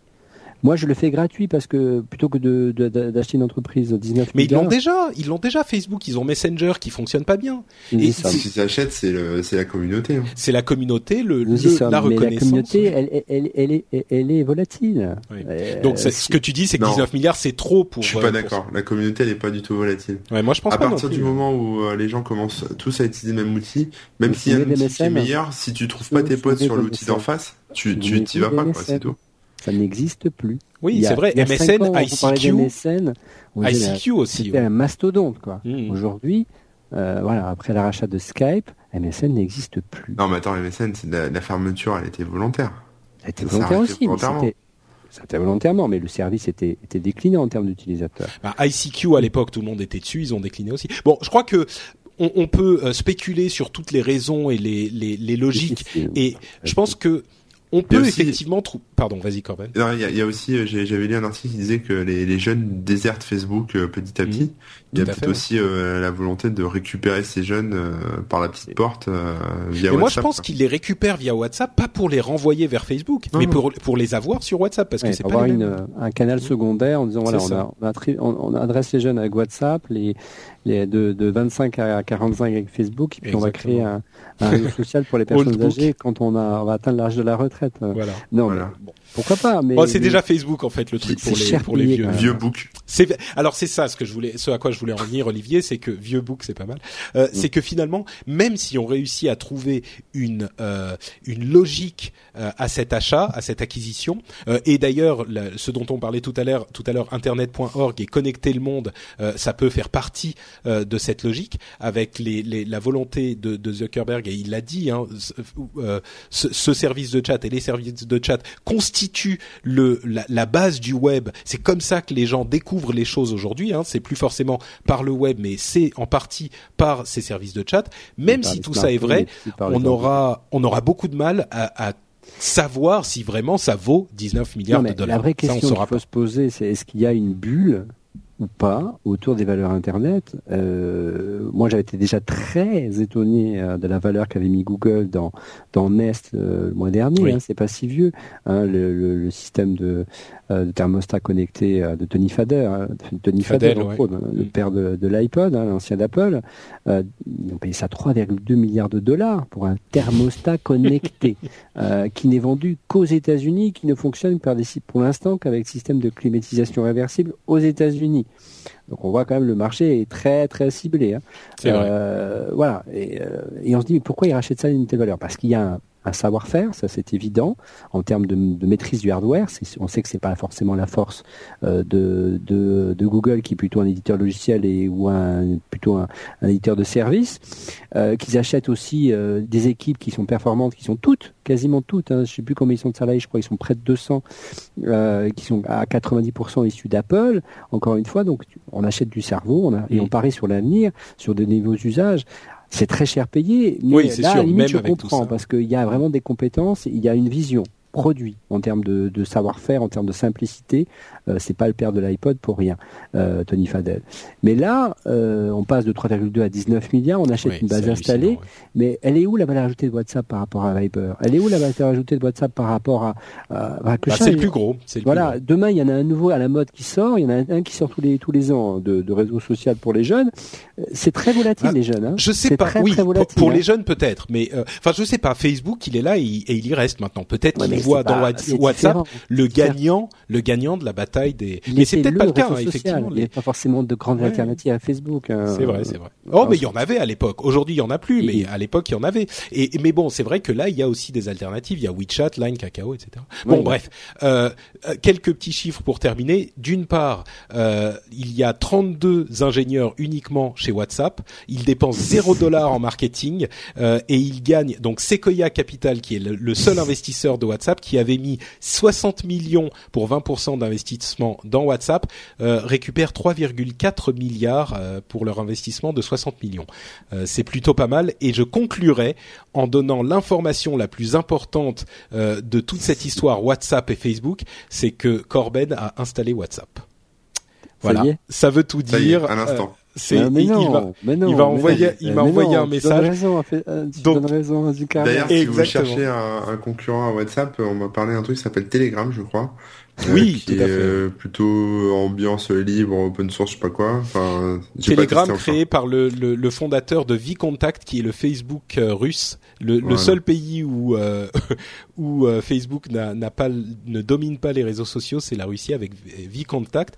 Et VKontakte a été infiltré par le gouvernement russe, on va dire, petit à petit. Et le fondateur est donc parti. Et il a fondé Telegram, qui est un truc entièrement crypté et sécurisé. Donc peut-être hmm. que Bon, voilà pour euh, notre deuxième grosse partie sur Facebook et WhatsApp. On a passé un petit peu de temps, mais ça les valait bien. Pour 19 milliards, on peut passer 19 minutes. Euh, on va donc passer à nos news et rumeurs, mais avant ça, je voudrais euh, faire une nouvelle salve de remerciements sincères et extrêmement émus à ceux qui me qui décident de soutenir l'émission sur Patreon. il s'agit donc de Ludovic, Thomas Mouchel, Drax. Drax avec deux X, euh, Jean-Philippe Ancos, notre ami qui développe Sarah, euh, Julien Fabre, un petit jeune euh, qui s'appelle Jérôme Kainborg, Philippe Marie, Florent Berthelot, encore quelqu'un qu'on connaît, Thomas, Peter Schaeffer et David. encore une fois, merci à vous tous. Si vous avez raté l'épisode précédent et que vous ne savez pas de quoi il s'agit, c'est un système de crowdfunding que j'ai lancé il y a deux semaines à peine, au moment de l'épisode précédent. c'est un système qui est très différent de Kickstarter euh, parce qu'il vous permet en fait de soutenir euh, les créateurs de contenu et les artistes sur la durée. C'est-à-dire que Kickstarter, ça vous permet de euh, donner beaucoup d'argent au début pour lancer un projet. Là, c'est par épisode. vous allez donner une certaine somme pour chaque nouvel épisode. Alors, ça peut aller de 1 à... Il y a des gens qui, qui, ont, qui donnent même... Alors, le plus, c'est 25 dollars. J'en revenais même pas. J'en parlerai dans les Q&A. Mais, mais c'est par jour, ça. J'en parlerai dans le Q&A donc lundi 3 mars à 21h, mais euh, on a euh, dépassé le deuxième palier en seulement quelques jours. Je suis euh, estomaqué et plein d'humilité et de et de, de, de remerciements pour vous tous. C'est un système vraiment intéressant hein, parce que il vous permet, si vous appréciez, si vous pensez que l'émission a une certaine valeur pour vous, si vous vous dites c'est comme un, un magazine ou c'est comme je sais pas, ça me permet de ne pas avoir à scruter tous les les blogs tech ou ça me fait un résumé, ça me simplifie l'actu tech et que vous pensez que ça, ça a une petite valeur pour vous, vous n'êtes pas obligé de donner beaucoup, hein, mais considérez donner un petit peu. Allez sur le site, les liens seront dans les notes de l'émission. C'est patreon.com/slash rdvtech, p a t r e o n.com slash rdvtech. Regardez la vidéo, j'explique le pourquoi du comment et pourquoi je fais l'émission et tout ça. Euh, si vous pensez que l'émission a une valeur, regardez au moins la vidéo et puis décidez pour vous-même. Hein, évidemment, c'est pas du tout obligatoire. L'émission reste gratuite et disponible. Je la fais par plaisir et par passion. Euh, mais euh, si vous vous y intéressez, considérez la chose, pensez-y. Et puis ensuite, faites votre Moi, choix vous-même. mais je t'ai rien donné encore parce que j'ai plus de pognon. J'ai dit fuck à AdSense, j'ai plus un rond. Oui, t'as euh, as, abandonné, t'as as oublié. Mais tu sais, mine de rien, c'est ça c'est intéressant, c'est une chose dont on peut parler. Tu as, pour différentes raisons, abandonné l'idée de AdSense, donc un certain type de, euh, un certain prestataire de pub sur ton site. Là aussi, c'est quelque chose qui permet pour les gens qui, euh, euh, les, les, auditeurs, les gens qui apprécient le travail fourni, de soutenir directement euh, les, les, gens qui fournissent ce travail. C'est un modèle économique qui est différent de ce qu'on a jusqu'à aujourd'hui sur Internet, qui est celui de la pub exclusivement. Euh, donc c'est quelque chose. Enfin, j'en parle aussi dans la vidéo, mais c'est quelque chose qui est vraiment intéressant parce que beaucoup de gens pensent qu'il n'y a que la pub qui est possible euh, pour soutenir les, le travail qui est fait sur le net. et ben peut-être pas. Et en tout cas, pour euh, les podcasts, moi je pense que c'est un système qui est adapté. Donc euh, bref. J'ai plein de. Ouais. Si un jour tu fais un numéro spécial monétisation, euh, n'hésite pas. Oui, oui, bah on pourra en discuter, ouais, parce que là il y a vraiment des choses qui, qui, bougent. pardon, Olivier? Il faut qu'il me donne des leçons en matière de monétisation, parce qu'on. Non, parce que le, si tu vas sur le site où on fait le Mac, il y a, rien. Il n'y a pas de PayPal, il n'y a pas de donation. Y a, on n'a jamais eu ça. On a la, la, la seule manière qu'on ait trouvé effectivement, c'est la pub. Et euh, c'est un autre métier. Euh, moi, je suis journaliste, je suis pas, je suis pas commercial. Alors, on a eu la chance des gens euh, d'avoir des annonceurs qui ont, qui, ont, qui, nous ont démarché directement et qui ont été convaincus, qui étaient certainement fans de l'émission, donc ils nous ont suivis. Mais mais je sais qu'il y a beaucoup de, podcasts qui, qui, galèrent et que, et que je crois qu'ils ont une vraie valeur ajoutée, que ça mérite, une image du tien, mais c'est pas par flagrannerie que je te dis ça, hein, mais c'est vrai, je pense, euh, que chacun y investisse un petit peu de, de son argent. Euh, surtout que c'est une somme qui, qui est raisonnable, hein, ça commence à un dollar, et on peut stopper hein, les paiements quand on veut, c'est bien ça. C'est ça, on peut, on peut en fait mettre une limite mensuelle si vous avez peur que je mette 40 euh, euh, épisodes par mois, une limite mensuelle, et puis on peut s'arrêter quand vous voulez, quand, quand on veut. Et, et vous n'êtes bien sûr pas débité s'il n'y a pas de d'épisode qui sort. Hein. Là, je commencerai qu'en mars, mais mais c'est vraiment très sympa. Et puis l'idée que tu as eu de, de, de, des messages et de faire, de les faire participer mm. à l'émission, euh, ça me donne des idées, dis donc. Oui, oui, non, mais parlons-en parce que moi je pense vraiment qu'il y a quelque chose. Euh, les, podcasts, euh, et là je pars dans l'historique des podcasts et des podcasts français, mais euh, on, on, est, on fait tout ça par passion mm. et certains d'entre nous, on cherche s'il est possible de gagner des sous avec à un moment, et on n'a jamais trouvé la, la solution adaptée. Enfin, une chose finalement le problème. Si je peux me permettre, si tu fais un podcast pour une l'argent, tu Ah bah oui, complètement, oui. Ça. Euh, voilà, donc c'est non mais voilà, si tu si tu marketes ça, euh, mm. que tu cherches à faire quelque chose pour faire de l'audience à tout prix, à défaut, euh, à défaut de d'en faire de, de la monétisation, tu te plantes. Mais c'est vrai que bon, c'est de beaux accidents industriels des podcasts. Hein. mais c'est vrai que d'un autre côté, c'est on peut pas imaginer l'énergie que c'est quoi. En plus, bon, il y a la préparation, il y a il y a les invités qu'il faut aller chercher, qu'il faut qu'il faut euh, qu'il faut convaincre de, de, venir, surtout qu'ils sont pas ils sont pas rémunérés les chroniqueurs réguliers.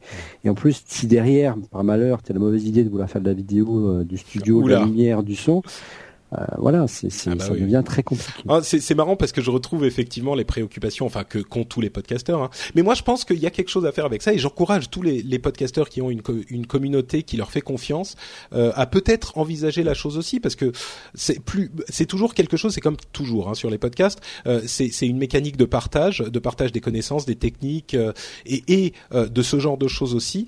Euh, moi, je pense que ça ne peut être que bénéfique à, à l'ensemble de l'écosystème et qui ne peut que nous aider. Bref.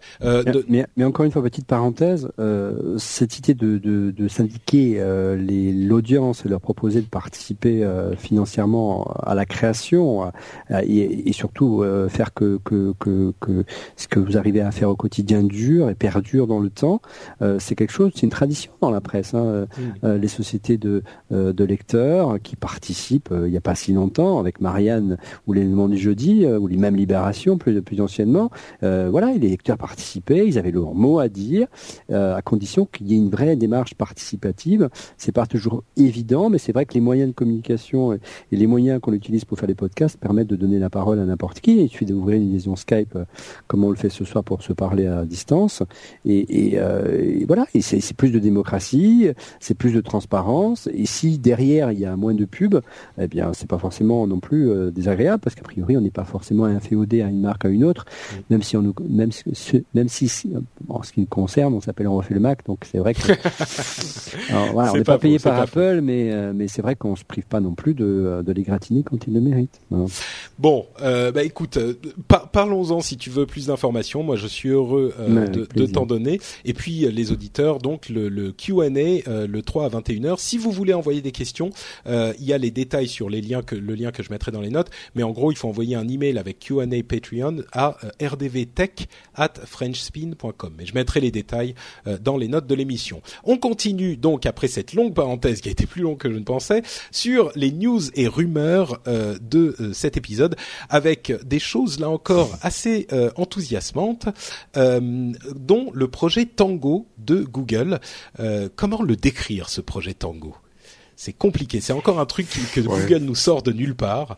Alors imaginez un, un, un, un téléphone avec un appareil photo qui fait de la capture 3D de votre environnement. En gros, il y a une sorte de super Kinect à l'intérieur qui fait une cartographie 3D de ce qu'il il y a devant lui. En gros, c'est pour ceux qui ont vu Batman, euh, c'est un peu comme euh, le truc de Batman qui permet de voir un peu tout ce qui se passe euh, partout en même temps avec les portables des gens. C'est ça, un petit peu. C'est-à-dire que ça fait euh, une modélisation 3D de votre environnement quand vous tournez la caméra. C'est c'est marrant que tu parles de Batman parce que là encore, c'est un peu de la science-fiction quoi. C'est ah c'est un produit de Google qui est hallucinant. Alors on sait pas trop bien encore à quoi ça va servir. Ah bah la NSA. Par exemple. à qui d'autre? Mais je mettrai les, les, les notes euh, dans les notes de l'émission le lien vers la vidéo euh, de, de, de, que je recommandais sur Twitter il y a quelques jours. C'est vraiment surprenant quoi. Ça fait une modélisation 3D parfaite euh, mm. ou presque parfaite de votre environnement comme on prendrait une photo. Bon, Alors, pas quoi ça sert. On sait pas trop, mais c'est c'est bizarre et ça ouvre des possibilités, un petit peu comme d'autres choses qu'ils font. Euh, une autre info marrante et intéressante, vous connaissez l'application Tinder? Je me suis inscrit pour tester sur le... Non, je connais pas Tinder. Tu connais pas Olivier? Bon bah tu tu, tu... oui vas-y. C'est parce que t'es pas marié ça. Sinon euh, tu connaîtrais. J'y travaille, cher ami. bon en fait Tinder c'est une application qui vous permet de trouver des gens euh, euh à, à, rencontrer pour des dîners romantiques on va dire. Ah oui d'accord j'ai compris. Euh, près de vous en fait c'est géolocalisé. Euh, pas des gonzesses quoi. Et le truc marrant, c'est qu'il y a eu une énorme euh, augmentation de l'utilisation euh, pendant les Jeux Olympiques à Sochi, euh, ah, à Sochi spécifiquement. C'est ça, c'est mes applis, d'accord. bah, oui, écoute. Mais en fait, elle est plutôt bien. Ça sera la prochaine acquisition de Facebook, hein, je pense. Ah peut-être. Oui. Testé, ah, ouais, je l'ai testé. Moi, je suis curieux. Je l'ai testé pour pour Upload, puis finalement. ouais. Mais ce qui était, marrant, c'est que je suis pas resté longtemps. J'ai, en fait, on, on voit des photos, donc c'est un peu comme à la belle époque de Tornote, hein, on, on, check des photos et on dit euh, toi je t'aime bien ou je t'aime pas. Voilà, c'est uniquement sur le physique. Et si on n'aime pas, euh, enfin si on aime bien et que l'autre en face aime bien aussi, après, on peut se contacter. Donc moi, j'ai aimé personne, si tu veux, parce que je voulais pas. D'accord. J'étais juste pour tester, donc j'ai pas été à l'étape derrière contact, mais en. Attends, un testeur d'aller jusqu'au bout. C'est pour le boulot, c'est pour le boulot. J'ai testé pour le boulot euh, vraiment 5 minutes quoi, euh, et il y avait déjà deux gonzesses sur Twitter, ils me disaient ah tiens il y a Corben sur Tinder, Corben sur Tinder. donc t'as juste bon. lap. Non non je fais rien, c'est pas. Ouais. ouais, il est tombé bas. Ah, c'est marrant de se dire que les que les athlètes olympiques euh, s'en Bon, c'est peut-être pas que les athlètes. Hein, les journalistes. Il y a beaucoup de gens. Hein, ouais, c'est Et que les journalistes partent en voyage de presse, ça dit dans tous les coins. Alors, ouais. Ah, J'aurais des histoires à raconter. C'est terminé. ça, me rappelle les, journalistes qui, découvraient les, sites de rencontres il y a quelques années, qui faisaient des papiers et qui, soi-disant, ne les testaient pas. Hein. C'était juste pour, pour l'état de l'art et faire des papiers intéressants. Mais bon, voilà, j'invite euh, je montrerai quelques collègues à moi qui, ont trouvé leur épouse sur les réseaux, sur ce genre de réseau. J'ai envoyé à ma belle-sœur, mais elle n'a pas installé encore. Et tu en connais, hein, notamment pas Ah oui, d'accord. Bon. On discutera après. La balance. Euh, autre information, autre information. Euh, Twitch, ce fameux réseau de streaming de jeux vidéo particulièrement, euh, qui a qui a atteint un million de broadcasters par mois, et sa sa société mère a adopté le nom Twitch. Donc un gros acteur du streaming qui est spécialisé dans le jeu vidéo, quelque chose de plutôt intéressant pour les nouveaux médias, l'univers des nouveaux médias dont nous faisons partie. Euh, l'extension Paris qui va être lancée en mai, euh, qui sera euh, ouverte à tous en janvier 2015. donc si vous voulez acheter on refait le euh, ça sera possible. Ça coûte un petit peu cher, on en parlait un petit peu. dépose en Merde, j'ai des idées. euh, tiens, je vous propose de faire une petite interlude avec Jeff qui nous parle du voyage de François Hollande. Euh, je vais le mettre juste ici, dans tout de suite. Donc voilà, Jeff. Salut Jeff et merci d'avoir chamboulé un petit peu ton emploi du temps pour venir nous faire ce petit compte rendu sur la visite de François Hollande à la Silicon Valley. Comment vas-tu? Salut Patrick, c'est toujours un plaisir de te rejoindre euh, sur l'émission, même si là c'est vrai que c'est un peu squeezé euh, dans l'agenda. Bah écoute, euh, c'est vrai qu'on voulait pas attendre les les deux semaines ou même le mois qui nous sépare généralement d'une participation. Donc bah écoute, je vais commencer tout de suite avec la la grosse question. comment s'est passé pour les Français à l'étranger et les gens de la Silicon Valley la visite de François Hollande? Écoute, euh, bon déjà pour pour euh, euh, répondre à la question partiellement, un, qu'est-ce que j'ai fait par rapport au, à la visite du président Hollande? Donc, il a eu un déjeuner avec Eric Schmidt, avec Marc Benioff, le patron de Salesforce. Il a eu, il avait Tony Tony Fadel, le patron de Nest. Et ça, j'ai pas pu y aller parce que en fait, il se trouve que j'avais un conseil d'administration. Euh, donc, il a fait ensuite une visite euh, à un incubateur euh, français où il a fait un, un, un discours sur l'entrepreneuriat qui a priori a été euh, très favorablement reçu. Mhm. j'ai des copains qui sont pas forcément pro Hollande, qui ont beaucoup apprécié en fait les différentes mesures et la volonté qu'il avait démontrée.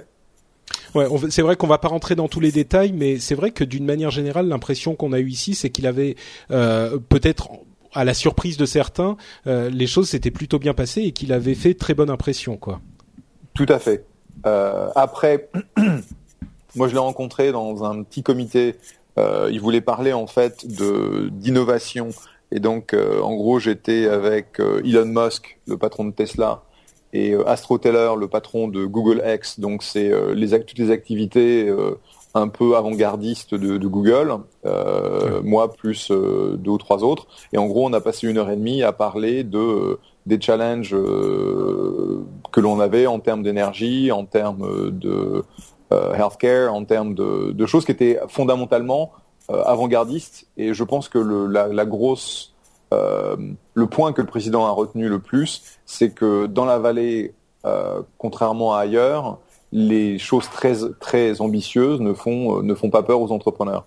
Et on a eu en fait deux ou trois minutes d'Elon Musk sur ses projets d'envoi d'astronautes sur Mars et comment il allait faire et quelles étaient les différentes étapes au, au, travers desquelles il allait passer. Et en fait, au bout des cinq minutes, tu dis bah ok il va envoyer des mecs sur Mars et il va y arriver. Hmm. Alors que c'est euh, fondamentalement euh, incroyable de d'y penser, mais c'est un des entrepreneurs euh, les plus exceptionnels de, de notre temps. Et je pense que si c'est ce sur quoi il se focalise, il réussira. Et, et, le président avait clairement une fascination par rapport à Mars il a posé pas mal de questions par rapport à, à Mars. Ouais, Elon Musk, c'est un peu le, le, Iron Man, le Tony Stark. Euh, on, on, fait souvent cette plaisanterie. C'est un peu le Tony Stark dans la vie réelle, quoi. C'est complètement Tony Stark, absolument. Et, euh, et il est très sympa et euh, mm. il est il a beaucoup d'humour. Donc c'était franchement une, une, une, une, conversation très aimable et très affable. Bon, c'était un peu, ça, ça manquait, si tu veux, de côté pratique, parce que c'était pas la volonté, c'était franchement, on parle de l'innovation, on parle de choses qui, qui ont des, des échéances à 5, 10, 15, 20 ans. Euh, ce qui m'a semblé moi assez, assez intéressant et on a parlé en fait des, des, des investissements que l'on fait qui sont un peu plus, euh, je dirais, fondamentaux. Mm. Euh, récemment, on a fait quelque chose dans la neurostimulation. Bon, ça prendra des années avant de, de se de, de se développer, de, et de devenir un, de se porter ses fruits et devenir un vrai un vrai projet. Euh, qui, euh, qui sera commercialisé, mais euh, c'est quelque chose que le président en fait voulait comprendre, c'est comment on est capable de faire des paris euh, de ce type qui sont extrêmement risqués. Et en gros, euh, la réponse, c'est bah, parce qu'on n'a pas peur de se planter. Et donc, euh, ouais, effectivement, l'idée, enfin, l'une des idées du voyage, c'était de, de, de, discuter de la manière dont la Silicon Valley réussit à générer ce genre de projet et ce genre de richesse finalement. Mhm. est-ce que tu penses que les messages ont été constructifs et reçus, ou est-ce que c'est resté un petit peu vague et théorique?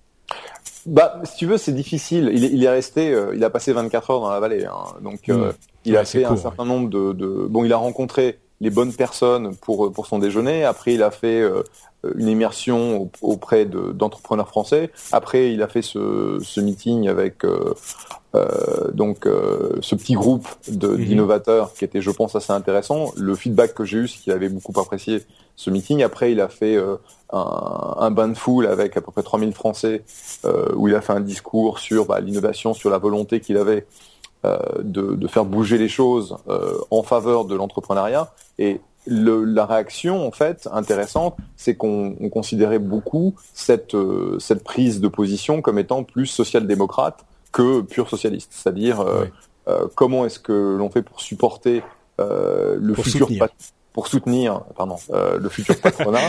le, euh, supporter, ça peut être difficile aussi, mais vas-y, pardon. Support, soutenir, merci. Euh, et euh, globalement, ça a été bien apprécié parce que c'est pas ce à quoi euh, les Américains s'attendaient d'un François Hollande. Alors après, comment les choses vont se devenir plus pratiques, plus concrètes. donc il y a la, il y a le Flore Pellerin qui a fait sa communication autour de son projet de, de crowdfunding, qui, euh, dont, dont, les avancées sont, je pense, intéressantes. Bon, c'est pas, euh, on a, il y a besoin en France de toute façon de, de structurer ou de restructurer le capital risque. C'est ça un des problèmes, c'est qu'il n'y a pas mm. suffisamment de, de soutien euh, et de support pour les, les capitaux risqueurs et euh, euh, il faut trouver un moyen de, de, développer des vrais fonds de capital risque qui vont prendre des risques euh, à la mesure de ce que l'on fait ici, parce que si on ne la, la, raison pour laquelle les gens peuvent prendre d'énormes risques dans la vallée, c'est parce qu'il y a des, des, des, capitaux risqueurs qui sont prêts à perdre leur argent pour euh, aller dans des projets aussi risqués. Et donc, il faut voir se développer les mêmes choses euh, en France. Mais bon, euh, comme je l'ai toujours dit, ça prendra des années, voire des, des, décennies, à ce que les choses évoluent. Et ça me semblait assez assez positif. Donc il y avait il y avait moins de monde moins de Montebourg et plus de comment on fait pour bouger les choses et pour pousser l'entrepreneuriat que ce à quoi je m'attendais. D'accord. Bon, bah écoute, effectivement, c'est forcément compliqué d'avoir euh, quelque chose de concret. Hein. C'était pas le but non plus du du voyage, mais euh, ce qui est très intéressant, c'est que la la réception, l'ambiance et les impressions euh, sont plutôt positives chez un public qui ne lui était pas du tout acquis et c'était pas du tout gagné. Donc bon, bah il est permis d'espérer quoi. Oui, maintenant, ce que je te dis, c'est euh, quels vont être les, être le suivi, par rapport aux différentes mesures, quelle va être euh, euh, la mesure en fait euh, de freinage de, de, la partie plutôt gauchiste socialiste qui, qui n'est pas aussi favorable à l'entrepreneuriat, mais globalement la volonté et les projets du président j'ai trouvé que euh, au moins c'était euh, c'était positif et ça valait le coup d'être d'être entendu. Ok, super. Eh ben écoute, merci Jeff pour ce petit euh, reportage express. Euh, je vais retourner maintenant vers les, mes deux invités, Corben et Olivier, pour continuer l'émission. Merci beaucoup Jeff. À bientôt. Ciao. Salut à tous. Donc voilà, vous vous ne l'avez pas entendu, cher euh, cher co-animateur, mais c'était Jeff euh, qui nous a parlé euh, du voyage de François Hollande. Plutôt des, des, des, signes intéressants. Il parlait, bon, dans les termes un petit peu américanisants, du fait que il avait plus donné des signaux de, de social-démocratie, de social-démocrate que de socialiste, de, de gauchisant, comme il disait Jeff avec sa poésie habituelle. mais c'est vrai que c'est plutôt pas mal, c'est plutôt enthousiasmant de voir que le le, les idées euh, de, François Hollande, du président, enfin qu'il est ouvert aux idées euh, de la Silicon Valley, en tout cas quand, quand il y allait évidemment, ça s'est bien passé. Et comme je le disais dans le petit segment, c'était pas gagné. Donc euh, il, il, faut euh, vraiment prendre les choses euh, dans ce contexte. C'était quelqu'un qui allait dans un milieu qui était un petit peu hostile a priori à ce qu'il représente et qui a quand même réussi à les intriguer et dans une certaine mesure les convaincre. Donc peut-être qu'on verra. Ah, qui est-ce qui rit Non, moi, moi, je ris. D'accord. Tu, toi, t'es pas, t'es pas convaincu que ça donnera quelque chose de, de concret? C'est la grande question, hein, mais. Non, moi, je, j'ai plus aucun espoir euh, dans ce. Quel était le dernier président à avoir été à San Francisco visiter la Silicon ah bah, c'était François Mitterrand. Mitterrand. Tout est dit. Donc ça fait quand même quelques années qu'un président ne s'était pas déplacé, c'est quand même intéressant. Il y en a eu quelques voyages officiels aux États-Unis mm. depuis. Euh, voilà, euh, ça montre l'intérêt que peut avoir euh, ce gouvernement, ce président pour pour ce qu'on appelle la nouvelle économie. Maintenant, on va voir si en France on arrive à suivre. Hein. Mais je pense qu'effectivement, c'est un signal fort. Quoi. Ils personne n'y était allé depuis longtemps. Il y a des choses intéressantes qui s'y font. Une fois quelque chose de bien, on va pas s'en plaindre. Voilà. Euh, et justement, il y a des régulations sur le crowdfunding qui sont à venir en France, mais c'est le crowdfunding avec prise de participation, c'est-à-dire si quelqu'un veut fonder une société, qu'il donne des parts de la société aux gens qui investissent euh, dans, la, dans, dans, la société par le biais du crowdfunding. Il y aura tout un tas de régulations, euh, mais ça aussi, ça veut dire qu'on s'y intéresse. Pour Patreon, c'est ça? Euh, bah non, mais Patreon c'est encore autre chose. Justement, on me pose souvent la question des impôts, des taxes, tout ça. J'en parlerai dans le Q&A. Euh, je, je, laisse la, la surprise jusque là. La surprise, c'est qu'il faut payer des taxes et des impôts, évidemment. Euh, Uber, euh, bon bref, on va pas repartir sur Uber. Apple, tiens, on a un spécialiste ah d'Apple. Il faut bien un sujet oh spécifique. euh, Sans moi un peu d'Apple, j'en peux plus. Non, bon, pourtant t'en as parlé un petit peu. Bon, la, la l'Apple TV, euh, enfin une nouvelle Apple TV qui revient peut-être en avril avec des deals enfin avec euh, euh, des, des, fournisseurs de contenu. Euh, le problème serait encore, là encore, sur le contrôle de l'expérience, c'est-à-dire qu'Apple voudrait qu'on utilise que l'Apple ID et que les partenaires comme Comcast ou DirecTV voudraient qu'on utilise les euh, compte comme cas sous DirecTV. C'est-à-dire que pour faire un équivalent en France, s'il y a Canal+ sur l'Apple TV disponible, Apple voudrait qu'on puisse y accéder uniquement avec l'Apple ID. Canal+ voudrait qu'on ait son compte Canal+ sur l'Apple TV. On ne sait pas ce que ça donnera. Euh, et puis une petite information sur Apple comme ça en passant aussi le fameux Go to Fail, une alerte de sécurité assez importante euh, qui a été donnée il y a une semaine.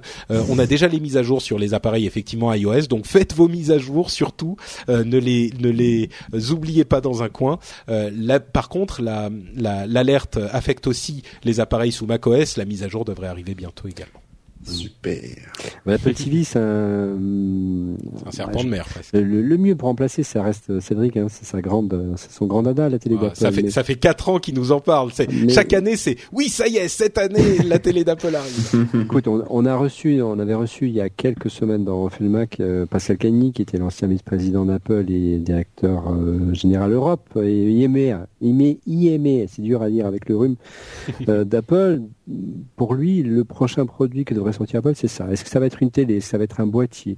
Euh, Quelle va être la valeur ajoutée? En tout cas, une chose est sûre. Pour qu'Apple sorte un produit, il faut qu'il y ait la fonction qui tue. Voilà, encore une fois. Cet effet waouh euh, qu'on a eu lorsqu'on a vu pour la première fois l'iPod, on se dit waouh, c'est simple, il y a une molette, il n'y a pas 50 boutons, waouh, ça synchronise en 5 minutes avec le FireWire, alors qu'avant, il fallait un cadre avec l'USB. Et, et, accessoirement, j'avais toute ma discographie. Euh, l'effet waouh avec l'iPhone, euh, ah oui, d'accord, il n'y a plus de clavier, c'est un écran tactile, il n'y a pas de stylet, on a oublié ça, hein, et il y a le multi-touch. Donc voilà, est-ce qu'ils arrivent à faire cette valeur ajoutée là S'ils arriveront, s'ils n'arrivent pas à faire cette, cette valeur ajoutée là, ils Samsung a bien essayé de faire des fonctions qui tuent, genre la batterie qui prend feu, des trucs comme ça, mais ça n'a pas marché. Hein. c'est dur, c'est dur. Bon, euh, peut-être une autre fonctionnalité intéressante pour Apple, mais du coup, euh, mais qui vient de... à ce que tu disais sur Canal euh, et DirecTV, ce qui est intéressant de noter, c'est que Apple souvent est très gourmand et, et, et euh, et notamment via iTunes, ces, ces, stores arrivent à imposer des choses que, auxquelles, si on veut être présent, euh, eh bien, c'est beaucoup d'éditeurs, notamment dans la presse. On sait que les magazines essaient d'arriver sur les iPads ou encore les chaînes de télé via l'iPhone et l'iPad aujourd'hui sont prêts à accepter. Mais aujourd'hui, quand tu t'abonnes à Canal, concrètement sur l'appli Canal de, de l'iPhone, il te faut ton Apple ID pour la télécharger, mmh. bien sûr, mais derrière, tu rentres ton compte euh, perso, Canal+, Canal Sat. Bien sûr. Euh, et c'est sur ça que ça se joue le, le, combat sur la télé, visiblement, ou en tout cas sur la nouvelle Apple TV. Enfin, moi, ce qui m'étonne, c'est qu'ils n'ont pas la marge de manœuvre et la puissance qu'ils peuvent avoir sur la musique ou sur le sur le store, euh, sur l'App Store. Ils sont pas le le euh, l'acteur dominant en matière de de télé euh, aux États-Unis. Hein. Les clubs opérateurs sont incontournables en Europe et en France en particulier. On voit bien que tout le monde a des box à la maison, donc hmm. ils sont pas aussi voilà. Et, en plus, j'attends de voir la, la fonction qui tue toujours. Oui, c'est sûr. Si, la révolution qu'on nous promet le mois prochain, c'est une nouvelle version de l'Apple TV euh, légèrement, euh, légèrement redesignée au niveau de l'interface, euh, ça restera encore entre guillemets un, un hobby cher, à Steve Jobs puisque c'était comme bah, Je crois qu'on est on est toujours à ce niveau effectivement. Même si ça rapporte pas mal d'argent puisqu'un un constructeur coréen, pour pas le nommer, disait il y a pas si longtemps qu'aujourd'hui le petit boîtier multimédia qui se vend le plus au monde et qui rapporte le plus de sous, ça reste Apple. Office sur iPad pourrait arriver plus tôt que prévu, peut-être au premier semestre 2014. Ça serait une bonne nouvelle pour tous les gens qui veulent travailler sur leur iPad. euh, et une autre nouvelle qui est pas si bonne. Pardon, oui. C'est une bonne nouvelle pour Microsoft. Hein. Pour Microsoft aussi. Parce qu'ils sont présents partout sauf sur l'iPad. C'est vrai. Euh, une autre nouvelle qui est pas forcément très bonne, vous savez qu'il y a des filtres euh, sur euh, Internet, sur tous les fournisseurs d'accès Internet en Angleterre. et eh bien là où les filtres devaient être limités à la pornographie, la pédopornographie et les contenus dangereux pour les enfants. Hein, c'est toujours le, euh, le, cheval de Troie euh, des gens qui veulent euh, filtrer les choses. Eh bien, on voit que ce filtre qui a énormément de problèmes, qui pose énormément de problèmes, qui bloque des sites qui ne devraient pas être bloqués. maintenant, il y a une proposition pour également étendre ces filtres aux contenus extrémistes. Alors, qu'est-ce que ça veut dire le contenu extrémiste? C'est intéressant. C'est bien sûr le problème et c'est quelque chose d'inquiétant. Euh, tiens, la technologie qui pourrait euh, améliorer les choses euh, quelque part hein, pour changer. Euh, les, les smart guns. Est-ce que vous savez ce que c'est qu'un smart gun? C'est un flingue qui, qui vise à ta place, c'est ça? Non c'est mieux que ça. En fait, ça serait un euh, une arme. Non, ça, ça, serait pas mal aussi le pistolet qui tire dans les coins. Non, en fait, c'est un pistolet qui serait associé à une puce, un tag euh, NFC. D'ailleurs, on n'en a pas parlé, mais Nokia en sort euh, des petits tags euh, compatibles iOS et Android justement comme ça, qui fonctionneraient un petit peu de la même manière, qu'on associe à quelque chose, à un téléphone. Si vous faites tirer dessus, vous avez un tag Nokia dans la poche. non, en fait, là, c'est qu'il y aurait un petit tag NFC qui empêche le téléphone de tirer s'il n'est pas près du tag. C'est-à-dire que euh, si quelqu'un vous vole votre, euh, j'ai dit votre téléphone de tirer, je voulais dire votre pistolet, votre arme de tirer. C'est-à-dire que si votre arme vous, vous est volée euh, pour un policier par exemple, si quelqu'un lui prend son arme et qu'il est trop loin du tag, eh bien l'arme ne tirerait pas l'arme serait bloquée. C'est intéressant comme en Temps, si tu arrives à lui prendre son arme au policier, tu peux peut-être aussi lui prendre son tag. Non, mais je sais pas comme dans les films, tu sais ça, le truc il tombe, il, euh, glisse et puis les gens se les gens se, se, se glissent vers le truc, tu vois, rampe pour essayer de l'attraper pendant qu'ils se battent avec euh, le, le volcan qui est en train d'exploser en dessous, tout ça. Non, c'est dans le James Bond où le, où le Walter PPK, il a un détecteur d'empreintes. Oui, exactement. Bah, si c'est pas l'utilisateur, il peut pas le. Ouais, bah écoute. Bah, ça serait ça. Oui, euh, euh, juste, euh, je fais une petite Moi, je préfère l'Aston Martin, moi, mais bon. J'ai tellement parce qu'on n'a pas parlé tout à l'heure, on parlait mobilité, mais on n'a pas parlé d'Arcos. Oui. Et là, on vient de m'envoyer une vidéo, parce qu'il y a une émission capitale, alors je sais pas quand sera diffusé cet épisode de Rendez-vous Tech, mais qui est passé dimanche, où on voit le, directeur d'Arcos montrer la, leur nouveau téléphone Decathlon donc euh, phone euh, qui en fait euh, est étanche. Et donc il le fout dans la flotte et le truc redémarre plus en fait. Le truc, euh, voilà. Et, donc il s'est fait un gros fail à la télé. ah, le pauvre. la forme. Ah ouais, bah, le pauvre. Hein, oh là là. Oui, c'est pas ouais, ça. Bah, bon, des choses qui arrivent. Hein. Bah oui, oui c'est ça le pire, c'est que. C'est l'effet. Bon, dernière chose qui est pas tellement marrante. Je suis désolé de terminer sur un sujet un petit peu euh, triste. Mmh. C'est, mmh. on parlait de la de la neutralité du net la semaine, enfin à l'épisode précédent. Je vais pas refaire tout le sur la neutralité du net, mais d'une part, la FCC a décidé de d'essayer de, bloquer les, enfin d'attaquer, de modifier les règles, on va dire, pour empêcher les blocages malhonnêtes. Ça c'est plutôt pas mal, mais par contre, mauvaise nouvelle, Netflix a accepté de payer Comcast pour euh, euh, mettre fin à la euh, au ralentissement que connaît Netflix sur le réseau de Comcast. C'est un petit peu comme les problèmes que connaît euh, YouTube sur le réseau de Free. Euh, là où YouTube tient bon et ne veut pas payer Free, on vous a expliqué il y a deux semaines pourquoi. enfin, à mon sens en tout cas, il ne devrait pas. Et eh bien là, Netflix évidemment pris en otage a fini par payer. ça peut vouloir dire que les choses vont, ça, ça donnera un mauvais exemple à euh, à d'autres services et à d'autres fournisseurs d'accès qui demanderont également des paiements et c'est une mauvaise nouvelle pour ce combat qu'on mène pour la neutralité du net. On verra comment ça évoluera, mais c'est pas très bon signe. Donc mm. euh, voilà. C'est vrai qu'il est très difficile de regarder des podcasts en HD sur chez Free. Hein. Eh bah oui, voilà un exemple. Mm. Euh, bon, écoutez, il y a tout un tas d'autres euh, news qu'on pourrait traiter, mais je pense qu'on a déjà duré un petit peu longtemps. Et puis les autres news sont particulières. Il y a des questions de d'internet européen privé qui sont un petit peu euh, audacieuse, on va dire, et pas forcément très intelligente. Euh, il y a des choses sur euh, Microsoft qui, pour, enfin Windows qui pourrait, les applications Windows qui pouvaient être utilisables sur Chrome OS avec de la virtualisation, un petit, un truc un petit peu marrant. Jean-Marc Ayrault qui dit qu'il veut imposer la sécurisation des messageries électroniques, qui poserait énormément de problèmes techniques. bon, on pourrait en parler longtemps aussi, etc., etc. Mais je pense qu'on a vraiment couvert l'essentiel euh, des sujets tech euh, de, ces deux dernières semaines. Euh, j'espère que vous avez passé un bon moment avec nous, chers auditeurs. Avant de nous, quitter, bien sûr, je donne à mes deux merveilleux co-animateurs l'occasion de nous dire où on peut les retrouver sur Internet, à commencer par le chef du dit Internet, à savoir Corben. bah, tout simplement sur corben.info et puis sur Twitter Corben avec un K. Très bien, K-O-R-B-E-N. Euh, Olivier, et pour toi bah, comme tout comme Corben, euh, on va mettre un link sur corben.info qui renverra sur refaitlemac.com. Si T'as les moyens, il n'y a pas de problème. Oh, arrête. Oh, pas mal, pas mal, pas mal. Euh, donc on refait le mac.com. Oui, et puis on a notre chaîne sur YouTube, sur Dailymotion, sur Watt et sur iTunes que tu connais bien. Tout à fait. Merci beaucoup. maintenant, il faudrait à toi de venir un petit peu dans le Mac, on voit un petit peu ta tête. Hein. Oh bah écoute, moi ça serait avec plaisir. Euh, hein. Que tu arrêtes de réserver tes exclusivités à lui la porte, hein, s'il te plaît. L'audience n'est pas la même, mais bon. fait ça sera. Non, non, mais moi, moi, je, je, je, viendrai avec plaisir. Il n'y a aucun souci. Euh, surtout à, à, à, une émission où j'ai l'occasion d'être, euh, de, de, dire que je ne suis pas d'accord avec Cédric Ingrand. Moi, c'est toujours, euh, c'est toujours un plaisir pour pour allonger encore les débats. On a deux trois dossiers sur lui. Tu verras, il sera obligé de ah, d'accord. Vous avez raison, monsieur. Très très bien, très très bien. Bon, on en discute. Euh, pour ma part, c'est Note Patrick sur Twitter. Euh, je suis aussi disponible sur FrenchSpin.com et quand j'ai dit je, j'entends l'émission en elle-même. Vous pourrez avoir donc tous les liens euh, dont on a parlé aujourd'hui et notamment les liens vers ce fameux Q&A qu'on fera le 3 mars. je le répète pour la xème fois. Euh, vous pourrez aussi commenter l'émission, nous dire ce qui vous a plu, ce qui vous a pas plu, euh, découvrir d'autres émissions, c'est possible aussi.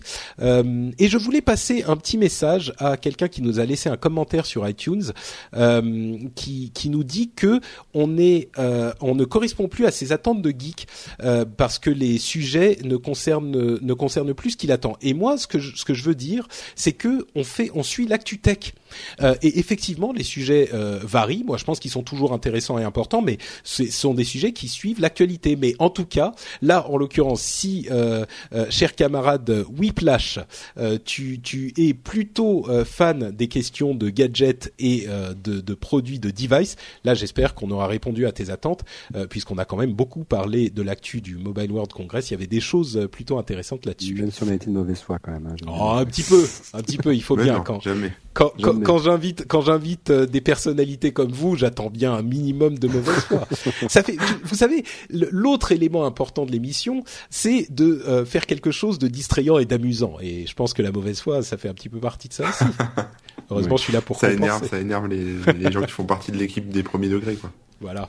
Non, mais bon, je pense que je pense qu'on est quand même resté un tout petit peu sérieux dans l'émission. Mais si vous n'êtes pas d'accord, frenchspin.com, euh, vous venez nous le dire dans les commentaires, par exemple. Euh, bah écoutez, ça va être tout pour cet épisode du Rendez-vous Tech. Euh, je vous remercie tous encore une fois de votre fidélité, de votre soutien sur le Patreon pour ceux qui ont choisi de donner quelques sous. Et je vous donne rendez-vous dans deux semaines pour un nouvel épisode. Merci à tous. À très vite. Ciao, ciao. Bye bye.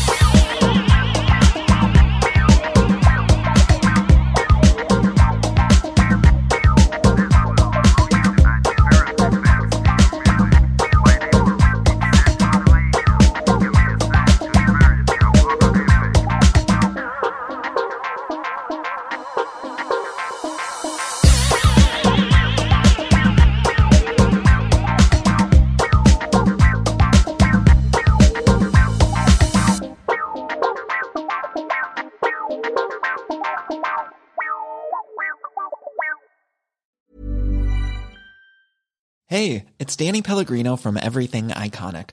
Ready to upgrade your style game without blowing your budget? Check out Quince. They've got all the good stuff shirts and polos, activewear, and fine leather goods, all at 50 to 80% less than other high end brands. And the best part? They're all about safe, ethical, and responsible manufacturing. Get that luxury vibe without the luxury price tag. Hit up quince.com slash upgrade for free shipping and 365 day returns on your next order. That's quince.com slash upgrade. Hi, I'm Daniel, founder of Pretty Litter. Cats and cat owners deserve better than any old fashioned litter. That's why I teamed up with scientists and veterinarians to create Pretty Litter. Its innovative crystal formula has superior odor control and weighs up to 80% less than clay litter. Pretty Litter even monitors health by changing colors to help detect early signs of potential illness. It's the world's smartest kitty litter. Go to prettylitter.com and use code ACAST for 20% off your first order and a free cat toy. Terms and conditions apply. See site for details.